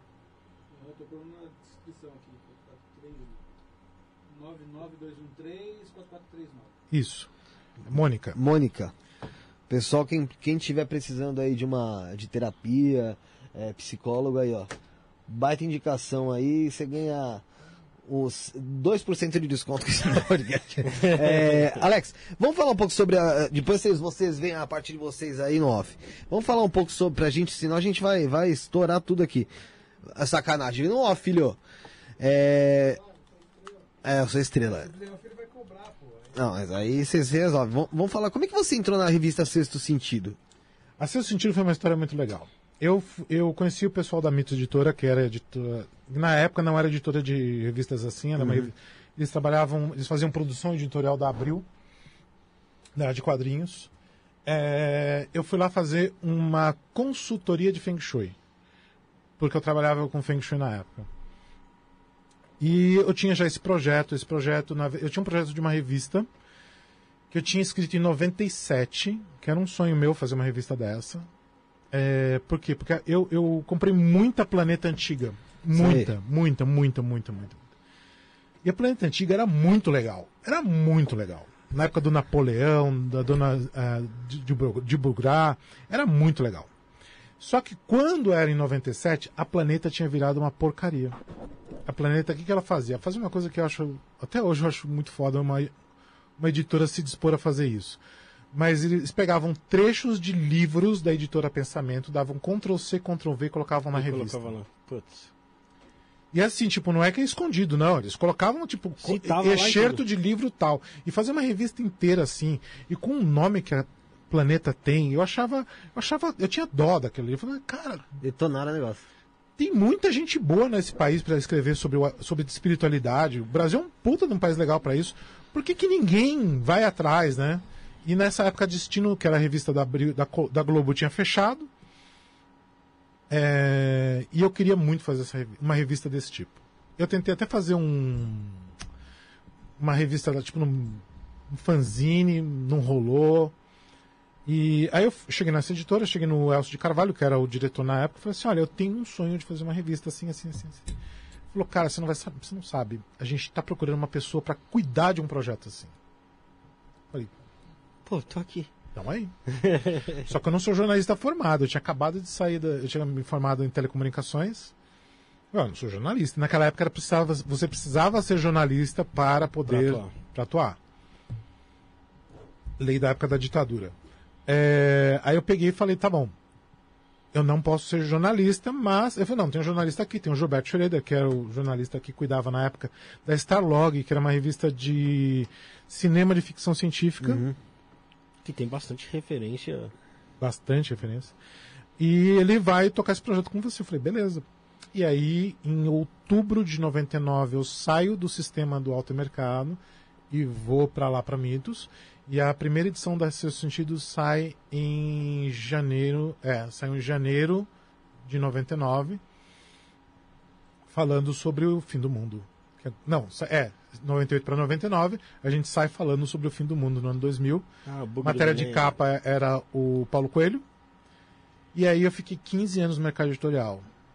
Caralho. Eu comecei como coordenador editorial, que basicamente é o boy do editor, né? Tudo aquilo que o editor não quer fazer, que é chato, que é um porre. Tipo, decupar é, fita. E a, a gente não tinha internet, era luxo, né? Então a gente tinha que ir lá nas redações de Folha de São Paulo, etc., para ficar procurando lá arquivo de foto. Tudo, tudo o trampo podre da redação mandavam pro coordenador, né? Operacional o mesmo. operacional, metia a mão na massa e saí de lá como editor executivo. Então eu subi a escadinha até chegar. Eu, eu, eu coordenei mais de 40 publicações. Até que quando eu saí, eu, na verdade eu saí foi muito, foi muito interessante, porque quando a última edição da Seu Sentido, eu falei que não dava mais para continuar. Porque a revista tinha chegado no seu ponto em que o não tinha mais mercado para ela, ser adquirida. Com, as, as pessoas não achavam a revista, né? Porque o mercado entrou numa, numa, crise de distribuição gigantesca, né? Com as questões que envolviam a DINAP, que envolviam a Quinalha. A última edição da Seu Sentido vendeu 800 exemplares. Pouco, né? Então eu falei, não, não dá para continuar. E eu cuidava da área de análise de mercado, né? E, e eu tinha, eu fiz uma coisa que é assim, em 2004 eu, eu comecei a crescer dentro da, da editora. Eles não tinham uma área de análise de mercado. Eu meio que assumi essa parada lá dentro. Aí em 2004 eu fiz um super estudo e cheguei à conclusão de que o mercado editorial ia à falência em 10 anos. E eu apresentei esse estudo para os meus chefes, meus chefes falaram que eu era louco. Abriu o pé de falência em 2015. Abriu, abriu, pediu falência, tipo, fechou as portas em 2015. Abriu, hein? Por quê? Porque o mercado brasileiro de revistas, ele era insustentável. Porque ele é ele não chega nem a ser amador, ele é pseudo-amador. A parte de distribuição, a parte de banca, né? A banca de jornal com essa coisa de consignação inventada pela Abril. Então, a consignação é basicamente o seguinte: eu vou lá, produzo 10 mil exemplares da minha revista, mando pra galera, espero que eles vendam e que eles sejam honestos para me pagar, que eles não fiquem com o dinheiro. Eles mandem essa- esse dinheiro para a distribuidora e a distribuidora me paga. Então, para a editora, no final das contas, descontado impostos e tudo, ficava 10% do valor de capa. Nossa. E é ca- era caro uma revista. É né? caro, as Eu- revistas eu- eram caras. Eu gostava muito de comprar a revista da Abril, a Super Interessante e a Mundo Estranho, gostava dessas revistas aí. E eu lembro que nos últimos tempos lá era 27 reais uma revista. Eu comprei muito em sebo. Então, aí o que acontecia? 30% do valor de capa fica com o cara do. ficava, né? Com o cara da banca. Os outros 30% ficava com a distribuidora. Tinha impostos no meio, tinha um monte de paradas no meio. Então, e às vezes, dependendo do lugar, ficava mais com a editora, ficava menos. E se o cara. Os caras te pagavam. Quando você. Eu publiquei aqui uma revista agora no mês de. Agora, abril. Mandei pra banca. A revista de abril, eu só vou receber, quer ver? Em setembro. Como é que a editora sobrevive até setembro? Ah, não tem como. Aí eles falam assim: não, não tem problema, eu posso te adiantar o valor. Eu faço um factoring. É. Ah, aí você perde mais. Aí você perde mais uma fatiazinha ali, né? E às vezes os caras faziam uma outra coisa, que é assim: não, na verdade a gente vai fazer o seguinte: a gente prevê que essa revista vai chegar a tanto X% por cento de venda. A gente vai te pagar o valor que você, a gente já deveria te pagar e depois a gente desconta se não vender. Nunca vendia. Então todo esse esquema, toda essa montagem torna insustentável o mercado de bancas e revistas no Brasil. E livros. Não é à toa que muitas quebraram. Porque livro era a mesma. O livro era uma parada pior ainda. Porque a- as livrarias chegavam a ficar com 70, 80, 90% do valor. Fora que, para você estar na ilha, você estar aqui, tá ali, você tem que pagar. E não é barato. Sim. É igual um supermercado também, né? Então, esse, essa estrutura de, no mercado de revistas tornava inviável. torn- eu, eu, eu vi isso em 2004. Tornava inviável o mercado de revistas. Mas, uma coisa é eu, eu analisei e cheguei. Isso não tem nada a ver com tarô, isso é matemática pura. Sim, sim, sim, Estatística pura. Mas, isso me levou a chegar no tarô e perguntar o que, que eu faço da minha vida, porque esse mercado vai acabar em 10 anos. Eu não quero daqui 10 anos, como muitos colegas meus acabaram desempregados. Quando o mercado implodiu, teve- tinha colega meu me pedindo dinheiro para conseguir comer, porque não tinha dinheiro para nada. Mas, infelizmente isso aconteceu. É, monta o seu negócio. E foi quando eu montei a minha agência. Agência de publicidade. O pessoal tá apertando agência do quê? É bancária, de publicidade. né? de publicidade. É. Eu fui e montei a minha agência, montei, montei minha estrutura de agência e comecei a prestar serviços para editoras. E aí eu fiz um acordo lá com a Mitos, continuei produzindo material para eles durante muitos anos. É, de 2004 a 2015, continuei produzindo para eles terceirizado, mas eu saí, eu fui para outra direção. Mas não foi só sexto sentido, né, que você trabalhou. Teve outras. eu trabalhei na Sexto Sentido, eu, eu fiz assim, eu vou, são mais de 40 publicações, mas ó, eu fiz a Sexto Sentido, Sexto Sentido Especial, Espiritismo, Espiritismo Especial, fiz a revista de filosofia, fiz a revista História Oculta, que é só de conspirações, fiz a revista de psicanálise, a revista de psicologia, a revista de. fiz uma de literatura, fiz uma de ciências, fiz uma só de aviões, aviões que você recortava, montava e jogava, o negócio voava, era muito legal. Era bem, bem lúdico, assim. É, uma de economia, fiz, alguma, fiz três edições de uma revista de economia. É, fiz é, revistas temáticas, então a gente separava tipo um tema mestres ascensionados, fazia uma revista só de mestres ascensionados, fazia uma revista só de, de oráculos, a gente lançou um especial só de oráculos, depois a gente lançou em formatinho, várias edições. É, mas a, mas a, a Sexto Sentido tem, tem duas histórias bem legais, que é assim, teve um momento da Sexto Sentido que ela ia, no número 52 ela ia fechar Aham. porque estava vendendo pouco. E aí eu fiz uma coisa que não era costume na editora na época. O que, que eu fiz? Eu peguei e juntei todas as publicações, coloquei no chão, assim, a gente tinha uma área legal lá, né? Então eu coloquei todas as revistas no chão, peguei a planilha de vendas, que a gente não. ninguém fazia isso lá. Peguei a planilha de vendas e fui olhando as capas que tinham vendido mais e, os, e as palavras que estavam naquelas capas. E pedi três, três edições para o pessoal da, da diretoria na época. Eu falei, em três edições eu levanto a revista. Eu só preciso de três edições. Você tá louco, não? Eu faço isso. Peguei aquilo, aquelas palavras, aquelas capas, a gente.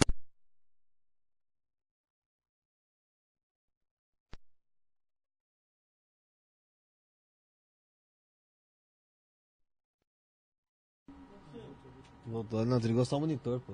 é, as capas eram decididas, os temas de capa Uhum. eram decididos na base do eu acho que. Ah, eu acho que esse tema é bom. Eu acho que aquele. Ninguém fazia uma pesquisa, ninguém olhava o mercado. Não tinha um trabalho, né? Não, foi quando eu comecei. Aí teve um momento que começaram, as vendas começaram a continuar a cair. Em um outro momento. Você por causa- chegaram a vender quanto? Assim.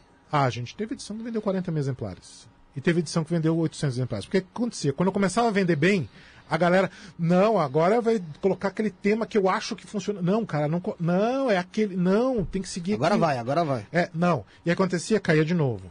E aí isso fazia umas duas, três. E aí você começava a recuperar quando você começava, come- começava a ficar legal. um, um bostão lá pra... Não, e, e assim foi. Então teve vários momentos que ela quase caiu mesmo. Aí no- por volta da edição 80, mais ou menos, você ter uma ideia, ela tinha virado uma revista. Ela era uma revista de 48 páginas, virou uma revista de 32 páginas, super barata, era R$ 4,90, e indo para indo pro chão. E eu já tinha puxado um estudo da Fernando Quinalha, que era a nossa distribuidora na época, mostrando que as revistas que estavam indo bem eram revistas muito caras. Estavam vendendo bem pra cacete, mas estavam. Era tipo revista de R$14,90, R$15,90, R$16,90. E aí eu cheguei pra eles e falei assim: olha, do jeito que tá, não passa da próxima edição. Você quer arriscar uma coisa? Vamos jogar A próxima edição a gente dobra, então ia para 64 páginas, e dobra o preço de capa. É louco. Não sou louco. Os números dizem isso. Não sou eu. Tá, vamos fazer. Eu falei assim, para vocês, eu vou fazer o seguinte, eu aposto o meu salário. Se der errado, você fica com o meu salário. De tanto que eu acreditava na ideia. Pois a revista. Ele jogou o tarô pra ver se. Eu tinha, eu, cre- pior que eu joguei mesmo. É, o que aconteceu? A revista dobrou a venda no mês seguinte.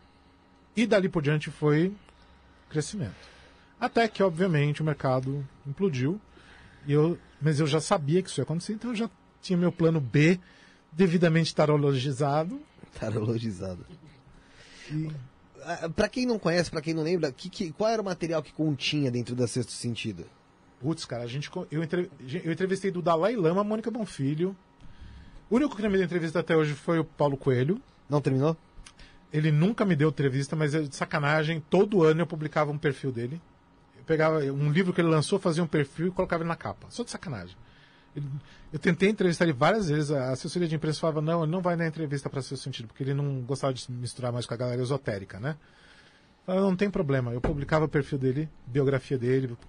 Eu entrevistei o biógrafo dele, ele lançou uma biografia, entrevistei o, o Arias, que foi, acho que é o Arias, que era o, o biógrafo dele. Mas ele em si nunca me deu uma entrevista. Mas a seu sentido tratava de todos os temas da espiritualidade. Então, assim, entrevistei a galera de Tantra, galera de Osho, galera Dalai Lama, entrevistei eh, Mônica Bonfilho, Hermógenes, o Wagner Borges, falar o Wagner. o Del Débio publicou material lá. Ah, ele veio aqui já duas vezes. É, nossa, assim, tipo, acho que. Da, espi- ah, Márcia Frazão, eu fui na casa dela, lá em Petrópolis, entrevistá-la. Um, todo mundo que era da espiritualidade ali, que começa no final dos anos de 2000 até 2012. Todo mundo que manjava de espiritualidade no Brasil, Falou no Sexto Sentido. eu entrevistei, coloquei, na, coloquei matéria. Entrevistei a dona Zíbia Gaspareto inúmeras vezes.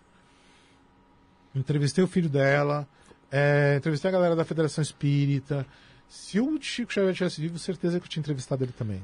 Qual foi a pessoa mais difícil de você, de você conseguir acesso de entrevista fora o Paulo Coelho? Lógico que você não conseguiu. Olha, tem o, o clássico, né? Que a gente conseguiu mandar perguntas pro Dalai Lama, foi um parto. Mas. Imagina. É. E tudo bem, né? O cara. é É só o governante do Tibete, né? Tipo assim.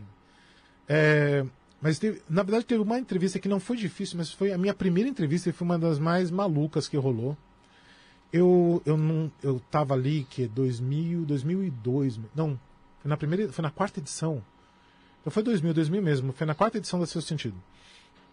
Eu entrevistei o presidente da Self Realization Fellowship, que é a galera do Yogananda, né? Do, é uma linha de yoga que tem uma organização global. Os caras tipo são, são muito importantes em termos de, de yoga no mundo.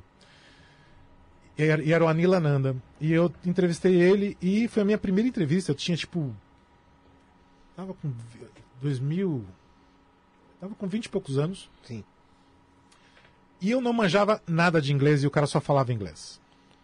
Eu não manjava uma. Num, num, um The Books on the Table não rolava comigo. Que inglês, eu sempre fui, inglês sempre foi uma língua difícil para mim até aquele momento. Depois eu aprendi, claro, mas até ali, né? E eu tinha combinado com uma tradutora de fazer entrevista comigo. E a tradutora me deu o cano. Puta Hum. que pariu. Aí eu falei, e aí o que, que eu falei? Eu, liguei pro meu chefe e falei assim, ó, faz o seguinte, me manda as perguntas em inglês, eu vou, eu vou passar para ele, ele vai ler em inglês, vai responder em inglês, e eu faço a pergunta em português, e depois na de- na decupagem a gente puxa, né, para montar a entrevista. Aí beleza, eu combinei com a menina dele, lá com a RP dele, ele tava no Brasil dando um curso, eu falei, ó, vai ser assim, tal, tal. Ela falou, ah, não tem problema, isso acontece já. Você não é o primeiro jornalista que isso acontece. Eu falei, beleza. Eu falei, ó, mas eu não manjo nada de inglês. Se ele falar alguma coisa comigo, fica por perto, porque eu não vou saber o que o cara tá falando. Ele pode estar me xingando, eu não vou saber. Não, fica, fica sossegado. Ah. Ele só manda tomando cu às vezes. É. Aí fizemos a entrevista, rolou desse jeito. Quando eu saio da sala, tinha acontecido uma coisa muito incrível. Eu entendi tudo que o cara falou. Detalhe, o cara só falou em inglês. Eu tinha entendido tudo que o cara tinha falado como se ele tivesse falado em português comigo. Aí você me bugou. Até hoje você não sabe como. Não sei como. Eu cheguei na, na menina do, do. Falei assim: olha, posso te perguntar um negócio aqui? Aconteceu isso assim, assim. Você é o segundo cara que acontece isso hoje. O que acontece? O cara tem uma espiritualidade tão foda, tão. su- Fa- A menina um, come- falou assim: ah, não comenta isso, não coloca isso na matéria, mas a gente comenta que ele, ele é muito provável que ele seja a reencarnação de, de São Francisco. O E ele parecia o São Francisco. Você olhar pro cara, parecia o São Francisco de Assis. A, a estrutura corporal dele, Ele né? tá vivo? Tá, acho que tá ainda. E ele falou, mas você não é. Você é a segunda pessoa que isso acontece hoje. Falei, mas eu não sei nada de inglês e o cara. Acontece, ele transmitiu o que ele queria falar de uma maneira tão. Com as outras telepatia. que, meu. E, e- a, a parada assim, é que eu- só quando eu saí da sala eu, eu senti. Sabe quando você. Você sai do campo assim? Deu um estalo. Que aí até ligou lá você tava-? Tipo, Ok, ok. entendi. E, tipo, eu tava... só depois você falou, porra, cara, mas como é que eu entendi essa porra? Você não sei nada. Exato. Entendi. Então, essa, essa, essa foi uma entrevista que não, não que deu muito trabalho, mas que foi assim. Marcante. muito marcante pra mim. E a entrevista com a dona Zebe Gaspareto. Pra mim foi muito foda. Por quê? Porque eu, eu fui com a entrevista com uma expectativa e saí completamente mudado ali do, do- da pessoa que eu esperava encontrar. Porque eu esperava que fosse encontrar aquela típica senhorinha eh, espírita, né? Meio Acolhedora tal. E ela era completamente despirocada. Ela era uma pessoa super pra frente, uma pessoa com uma cabeça muito legal.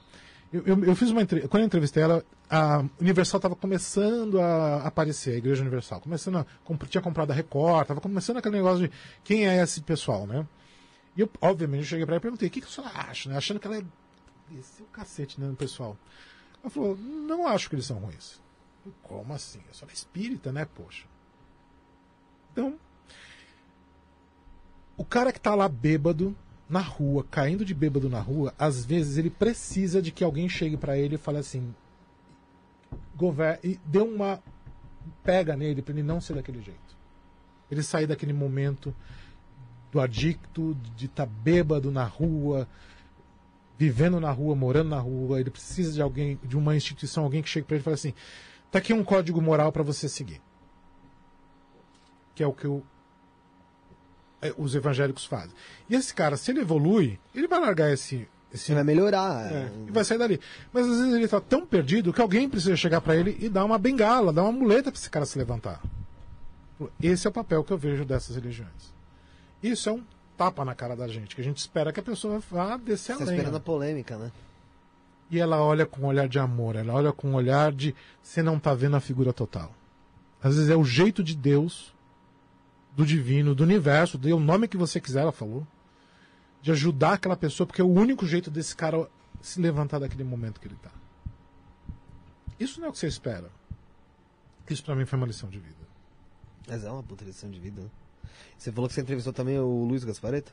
O Luiz, sim, mas o Luiz, a do Luiz a gente focou mais na, na no histórico dele com a federação e nas questões das pinturas e tal, né? Muita gente diz que o Luiz Gaspareto era maravilhoso, outras pessoas dizem que na verdade ele era arrogante, que ele tinha um jeito meio, meio cheio de si. Qual que foi a impressão que você teve? Duas. As duas, diga de passagem. Por quê? Porque eu entrevistei ele, a entrevista comigo foi ótima. A gente publicou matéria, ele me mostrou os quadros, me levou pelo. Eles tinham uma, uma fundação lá, me levou por tudo. Peguei os livros. Foi uma matéria do cacete. Aí a gente falou, vamos fazer uma segunda matéria com o cara, porque uma matéria só com o Gasparito não dá. Né? É muito assunto. Muito assunto. E eu não dava pra eu ir, eu mandei a minha jornalista aí. Era uma jornalista que trabalhava comigo. Chegou lá, ele maltratou ela de um jeito que eu, eu falei que ele nunca mais seria entrevistado na revista. Ele chamou ela de burra pra baixo. Caramba. À toa? Ele Apesar que, apesar que não existe um ator nesse caso que ninguém tem que tratar ninguém de nenhuma forma. né? Exatamente. Mas. Ele falou que ela Mas, tipo, a, a motivação, né? Não É, justificando. Nenhuma, nenhuma. É simplesmente o fato de que ele não estava num Ele bom não dia. foi com a cara dela. Ele não e foi com a cara dela e... Só que ele tratou ela tão mal que ela chegou chorando na redação. E eu falei, como é que foi? Que aconteceu? Assim, assim, assim. Eu falei, então tá, a gente nunca mais conversa com eles. E pronto. Desculpa. É, a- a- tem muita gente boa por aí por fora. Sim. Não preciso, não preciso mendigar uma, uma entrevista. Não, não é assim que funciona. E a gente, Poxa, a gente não tinha sido nada. não- a gente mandou as, as perguntas pré. Porque tinha que fazer isso, né? A gente mandou as perguntas prontas antes. Pediu é, o horário certo. A menina chegou no horário certo. Ela fez as perguntas. Ela fez tudo certo. É, E mesmo que ela tivesse feito errado, mesmo, ninguém pode ser maltratado Não justifica. não justifica. Então, assim, eu vi os dois lados dele. Então, eu posso dizer assim, ele tinha os dois lados. Tem um Sim. lado fantástico e tem um lado que não é. E qual deles? Eu, eu, infelizmente, o último me fez me afastar de não entrevistar mais o cara. É, você não teve mais contato com ele? Não, até depois ele faleceu, né? Acabou, acabou falecendo. Ele se entrevistou ele tinha uma vez quando? Você falou? Ah, foi 2000 e pouco. Foi bem no começo da Sexto Sentido, acho que foi 2000. Eu acho que a última entrevista que a gente fez com ele foi 2002, 2003. Ah, então faz, Faz muito tempo, tempo. é. É, a seu sentido termina em 2015, né? Em 2015 a gente, a gente encerra todas as edições da seu sentido. E o, o Chico Xavier que faleceu em 2002, né? Bem no início ali, então. Mas Bem ele já no tava bem início. debilitado. Ele tava. É, Ele, tava ele, ele, ele, ele morava num quartinho, né? Ele nem saía mais do quarto e tal. Ele já, ele já tava muito. Ele já tava Bem mais velhinho, pra lá do que né? pra cá, né? Ah, sim, sim, sim. É... O Wagner Borges você conhecia antes já? Wagner Borges eu conheço no seu sentido. Você conheceu lá? Conheci lá. é, eu, eu acompanhava o trabalho dele na internet. É Na, na internet da internet de escada, né? É, e aí eu, eu, eu chamo ele para uma entrevista, ele super solícito sempre, né? Puta, ele é do caralho. E aí ele não só dá entrevista, como ele começa a contribuir com textos, tipo, todo mês saía texto dele na revista. A gente tinha quase uma coluna dele lá. Ele é do caralho. Do caralho. Ele, a explicação dele é, é tão didática, é uma coisa tão, cara, fácil de compreender, até pra quem não tem o mínimo noção do, do tema, Pra cara. mim, o jeito dele explicar as coisas é o jeito que todos os.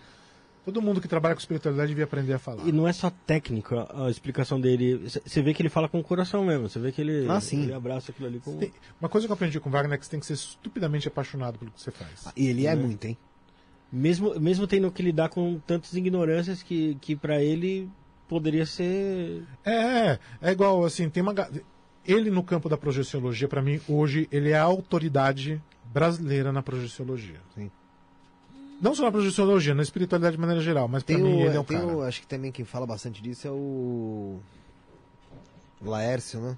Professor Laércio da Fonseca. Laércio né? da Fonseca. Leste da Fonseca, mas eu, chegou a entrevistar ele também? na época da sexto, não.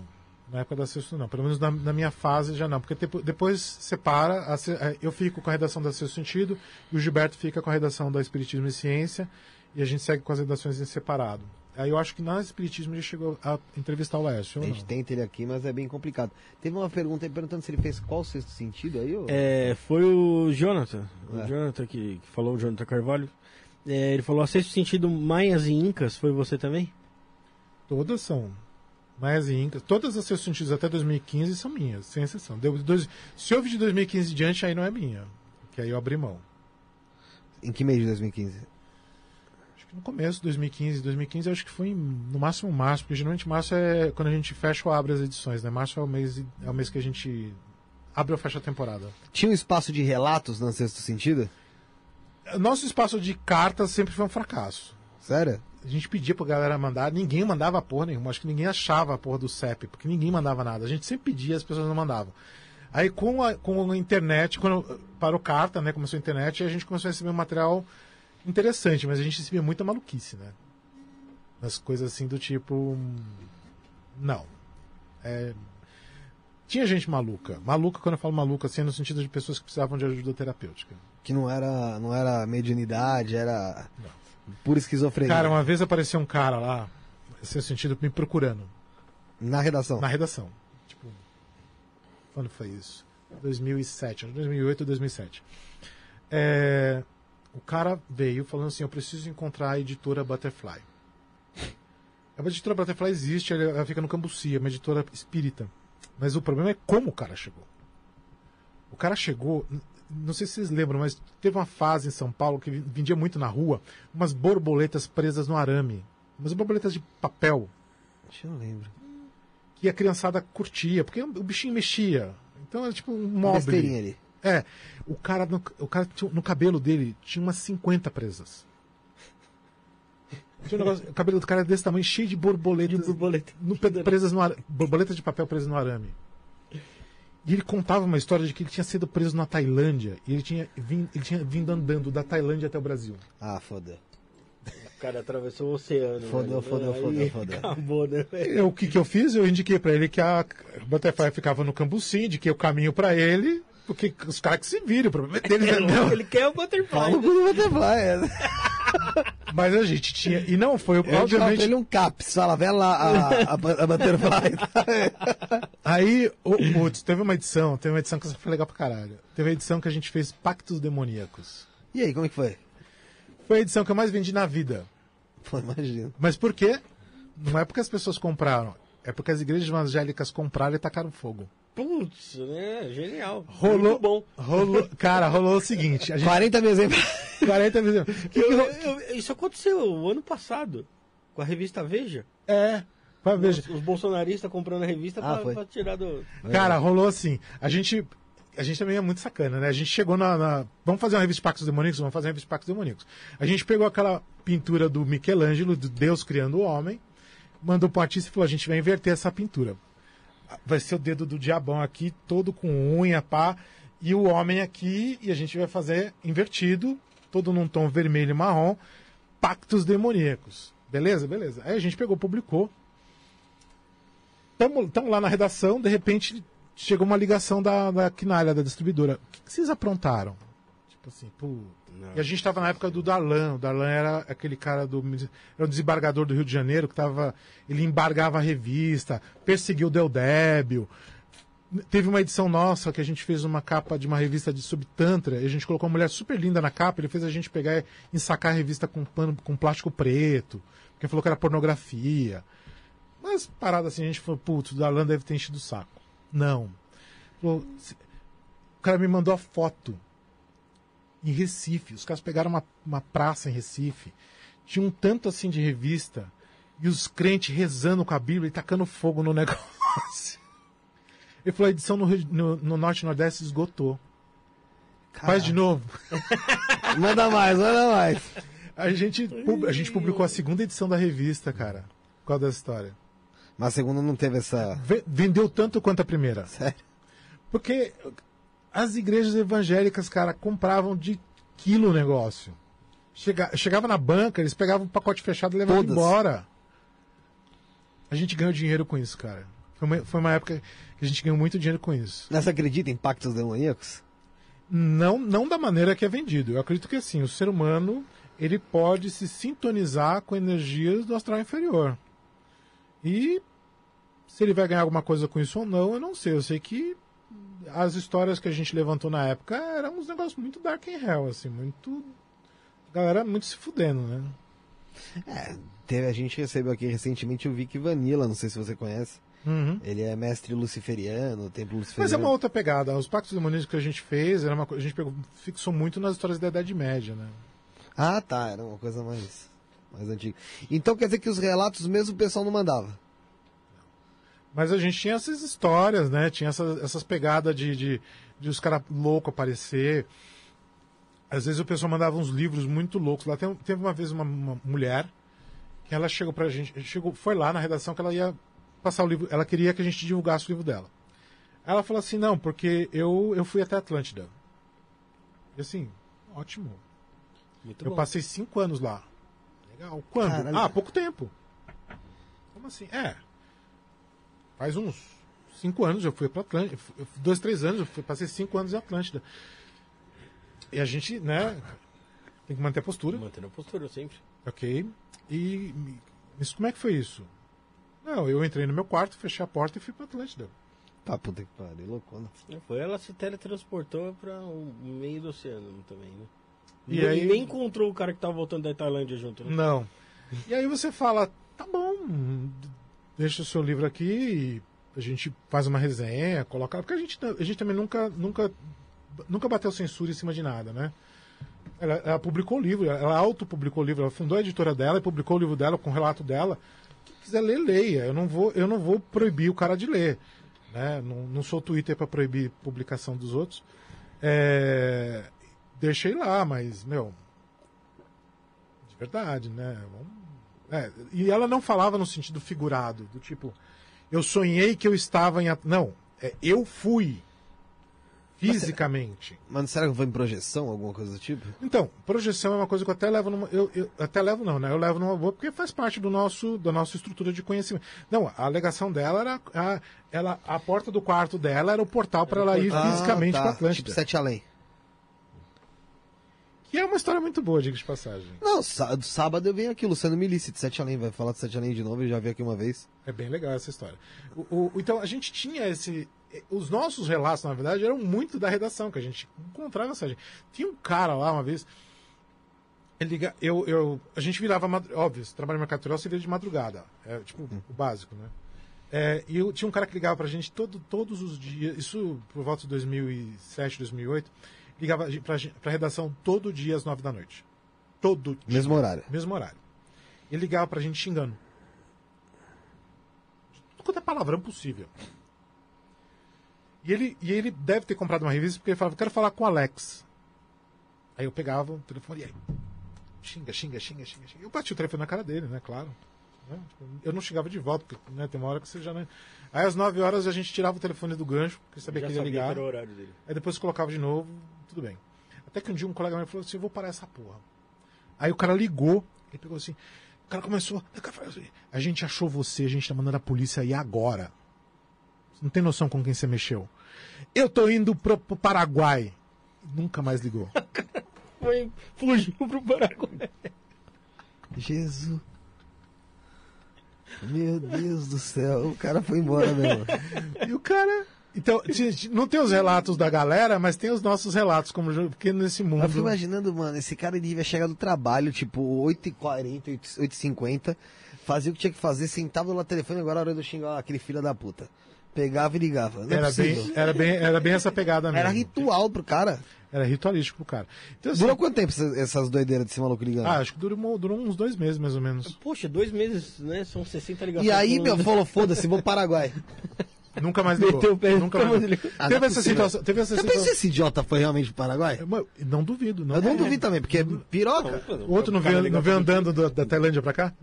Nossa. Mas, ô, ô, Alex, já teve alguma história maluca dessa aí que depois você fala assim, putz, meu, fez sentido essa loucura que esse cara falou aí, pode ser verdade.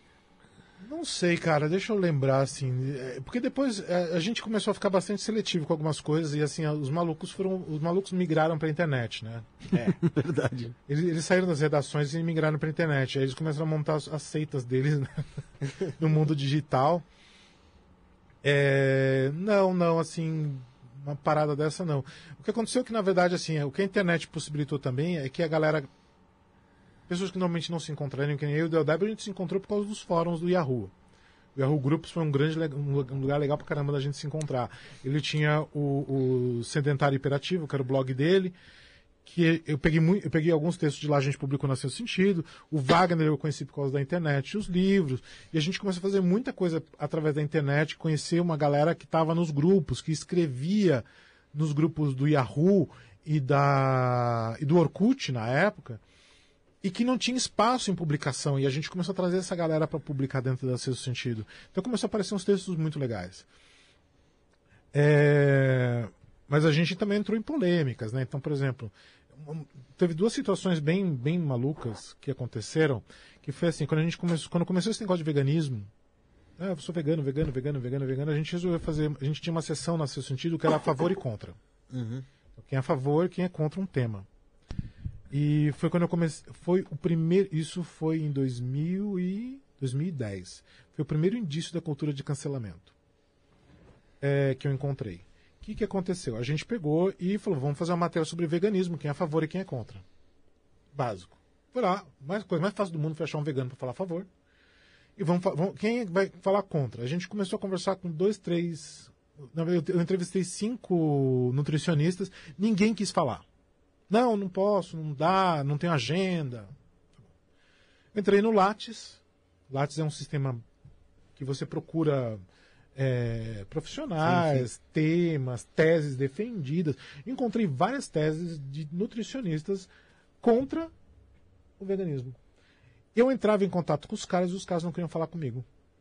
Até que um cara falou assim: Olha, eu não, não vou te dar entrevista. Não vou falar com você, mas eu vou te explicar por que, que ninguém está falando com você. No momento em que qualquer um de nós conversar com você, a gente perde cliente. Porque esse assunto a gente não pode falar. Que é contra. Mas você tem seu lado, você está defendendo uma tese lá. Quem procurar você. Se me falarem, eu falo que eu mudei de ideia. Que o que eu escrevi não vale mais. 2010 isso. Estamos em 2022. Imagina para onde isso foi até hoje. Assim. A mesma coisa quando eu fui fazer uma matéria sobre a ayahuasca. Fazer uma matéria sobre ayahuasca, pá. A favor, foi fácil. E contra. Não encontrei ninguém que escrevesse contra. Até, a gente não publicou a matéria. Na matéria de veganismo a gente não publicou e também não publicou. A ma- matéria de ayahuasca também não. Você já tomou ayahuasca? Não, porque eu não curto essas paradas de alteração, beber para alterar meu pensamento. Eu prefiro, eu, eu trabalho com yoga, eu trabalho com respiração, eu trabalho com uma outra, uma outra pegada, que me faz muito bem. Eu não tenho nada contra quem faz, mas eu queria que alguém dissesse o outro lado. Tem, Tem, tem, tem gente que fala contra, mas assim, não- Hoje- não, são, não são especialistas, né? É, São mas- pessoas que tiveram experiências ruins, né? Exato, eu estava procurando o quê? Um médico que fosse dar um embasamento ali, não. E os mé- a galera se recusou na época. Então, assim, o que a Sexto Sentido me ensinou muito também é que nem sempre a verdade está disponível para ser contada. O oculto tá mais perto do que a gente imagina. Exatamente. E claro, teve coisas muito legais, teve. A parte de ufologia nossa, a gente sempre foi trabalhou em conjunto com a UFO, né? Tinha coisas, tinha umas coisas que eram muito malucas. Tem círculo de implantação no interior de São Paulo, que pouca gente conversa. Aqueles círculos que a gente vê lá na Europa e tal, rolam uns aqui em São Paulo, nos canaviais aqui do interior de São Paulo. Vira e mexe. Você acredita em vida extraterrestre? Eu tenho certeza que existe vida extraterrestre. Só que eu tenho certeza que ela não passa pela Terra. Eu não. É bem provável, né? Eu, acre- eu, Você acha que ela não tem contato com a gente, é isso? É, eu vou dizer para você assim: existem. Isso é matemática, tá? Existem 300 milhões de planetas na Via Láctea. Isso é um fato. Isso não é uma, não é uma especulação, é um fato. Desses, provavelmente 30 milhões têm vida. Bacteriológica, alga, seja o que for, mas tem vida. Desses, 3 milhões têm vida inteligente. E provavelmente 300 mil chegaram até um nível de tecnologia próximo ou maior do que o nosso. Só que a Via Láctea é gigantesca. A gente acha que é só sistema solar, né? Então, para conseguir sair de um ponto fisicamente e vir até o nosso É planeta, muito, muito tempo. o Muito... investimento de energia é absurdo. Agora vamos pensar de um outro lado. Numa projeção. Sim. Qual é o gasto de energia de uma projeção? É Zero. Pequeno, pequeno, né? É, comparação Ah, não, com a comparação. energia. Então é muito mais lógico pensar que as civilizações evoluídas da galáxia visitam a gente em planos dimensionais diferentes. talvez, vamos dizer. E até eles podem ter descoberto um jeito de, por evolução espiritual, de atravessar as distâncias físicas Através de ondas, sei lá. Através do, do poder mental, do poder espiritual, seja lá o que for. uma- isso, isso eu falei, não lembro, foi em programa de ciência. Eu falei, ó, no- faz 200 mil anos, sei lá, que a gente se formou como, como homem que é. Que, que caminha pelas terras aqui hoje. E, meu, há 100, 150 anos que a gente realmente evoluiu, de evoluir mesmo tecnologicamente. É, Você imagina uma civilização que vão suportar evoluindo a, de a um milhão de anos. É. Não, um milhão, um milhão, um milhão, um milhão, um de milhão anos. de anos. É. Meu, ela tá, no- ela tá num nível estratosférico maior que o nosso, tá ligado? Que a gente é o quê? A gente é formiga, Nem isso. né? A gente é, é o resto do resto. Então é meio, é meio como assim, você se interessa pela vida das formigas? Não. É. Você, vai- você- quer saber o que, que a formiga tá pensando? Comendo. Não, caguei pra não. formiga. Você tá nem aí. Então eu imagino assim, que essas civilizações, se elas, se elas realmente existem, ela- e é muito provável que elas existem, tipo, super provável, eu acredito que elas existam, é, no mínimo nós somos uma curiosidade de laboratório. Você viu aquela parada daquele Spirit Box? Qual? que o pessoal tra- trabalha, faz em canal de investigação paranormal. Ah, sim. Que é, é, o- o- comigo que capta a voz de espírito, já viu? Existe até a Sônia Rinaldi, que faz o trabalho de transcomunicação. Sim, também. eu entrevistei ela algumas vezes. É, ela vai vir aqui também, eu não lembro quando, mas vai vir. Depois o Rafael vê aqui, mas é um puta, um puta assunto legal. Você acredita que pode ser vida é, extraterrestre que esteja, igual você falou, por ondas ali, conseguindo algum tipo de Pode, comunicação? pode, pode, porque você não consegue. Se você, você ver um espírito de outro mundo, não tem. Energeticamente, é muito difícil para um humano que não tá. Não tem o costume. Quando eu digo assim, não estou falando de um Wagner Borges, uma galera né, que já tem o costume de entrar em contato com outros.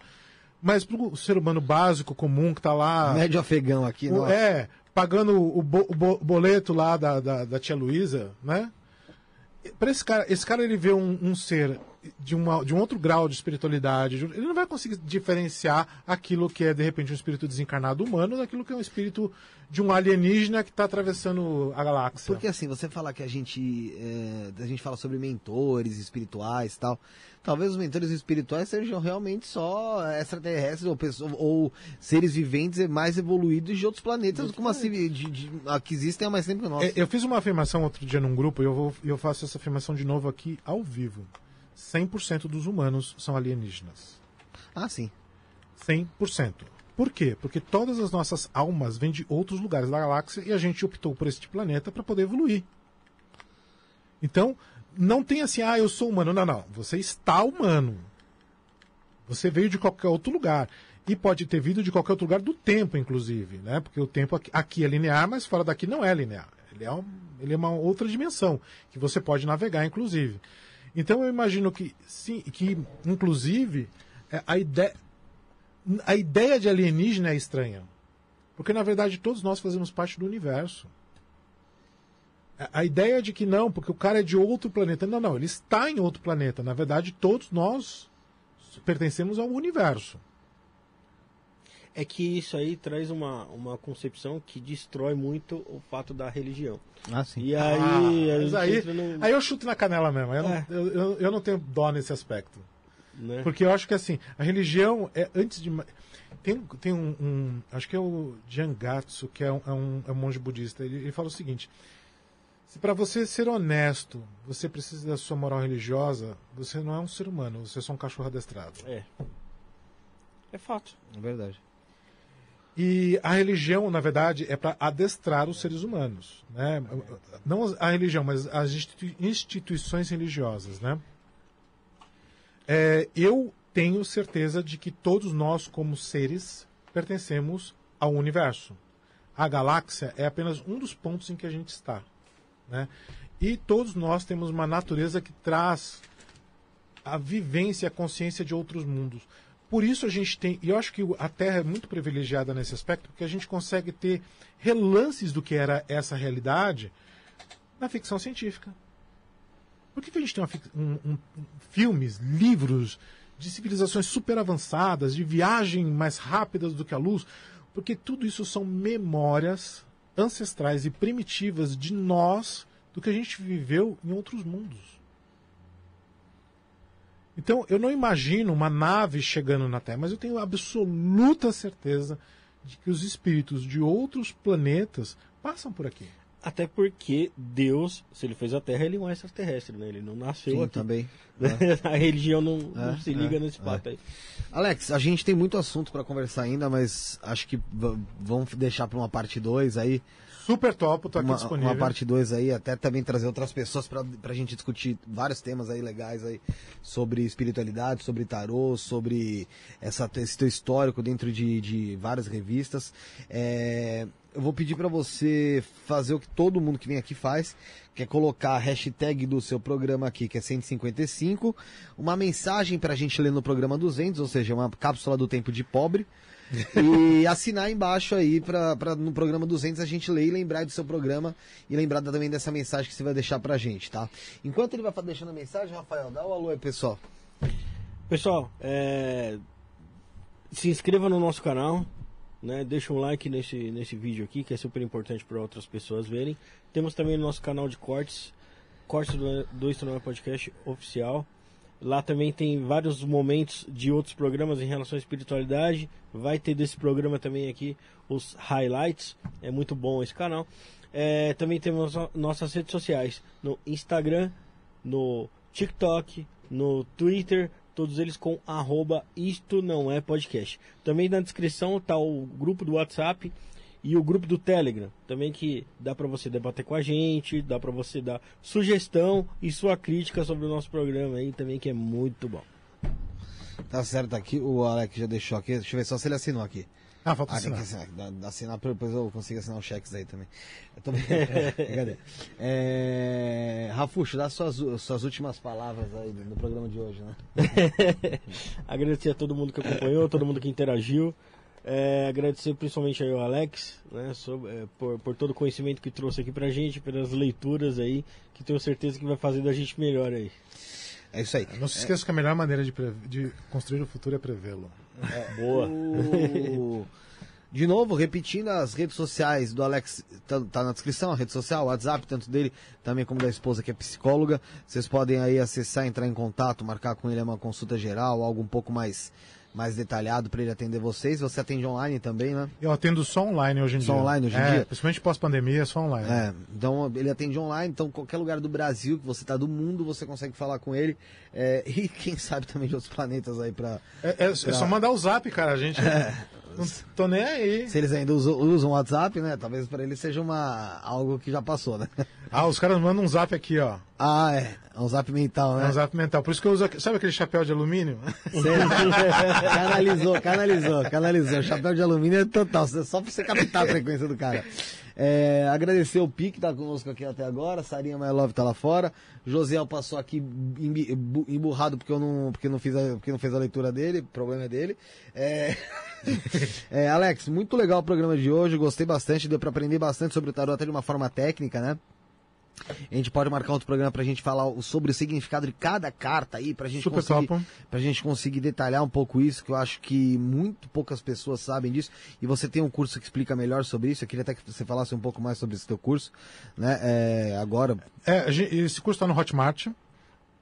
É, inclusive, é, aí en- entra lá no meu Instagram, pede, eu mando o link, porque eu, eu não tenho de cor o link, o- é meio extenso o coisa.